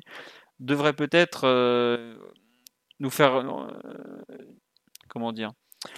nous faire pondérer les conclusions euh, que j'ai lues ou que j'ai pu avoir moi aussi en me disant pendant le match il faut tout changer évidemment on a tous envie de tout changer pendant le match mais faut des fois faut avoir un peu de patience qu'on fait sur cette rencontre ce soir on verra aussi déjà par exemple à Turin quand on va y aller le 2 dans un mois pile où l'équipe en sera aussi il y a des états de forme qui vont changer. Là, on est post-trêve, on sait qu'il faut repartir, on a l'arrivée de l'hiver, tout ça, les terrains qui vont être un peu plus gras. Bon, à suivre, mais je ne suis pas forcément finalement après ce podcast aussi alarmiste que j'aurais pu l'être hier à la mi-temps où je trouvais qu'on était catastrophique.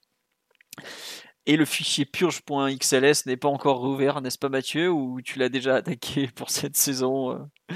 C'est bon? Bah, je vais avoir du mal à remplir vu qu'on joue qu'avec 12 joueurs dans l'effectif. C'est un peu compliqué. Il y, a, des joueurs sur lesquels je peux pas avoir d'avis. Carlos Soler, 8 minutes cumulées au PSG. C'est un peu compliqué. Carlos, samedi, c'est ta soirée, mon grand. On veut parler de toi lundi prochain. Non, et sinon, sur l'analyse, le fait qu'il y a trop de, de perfs individuelles mauvaises pour vraiment tirer des conclusions sur la rencontre, tu...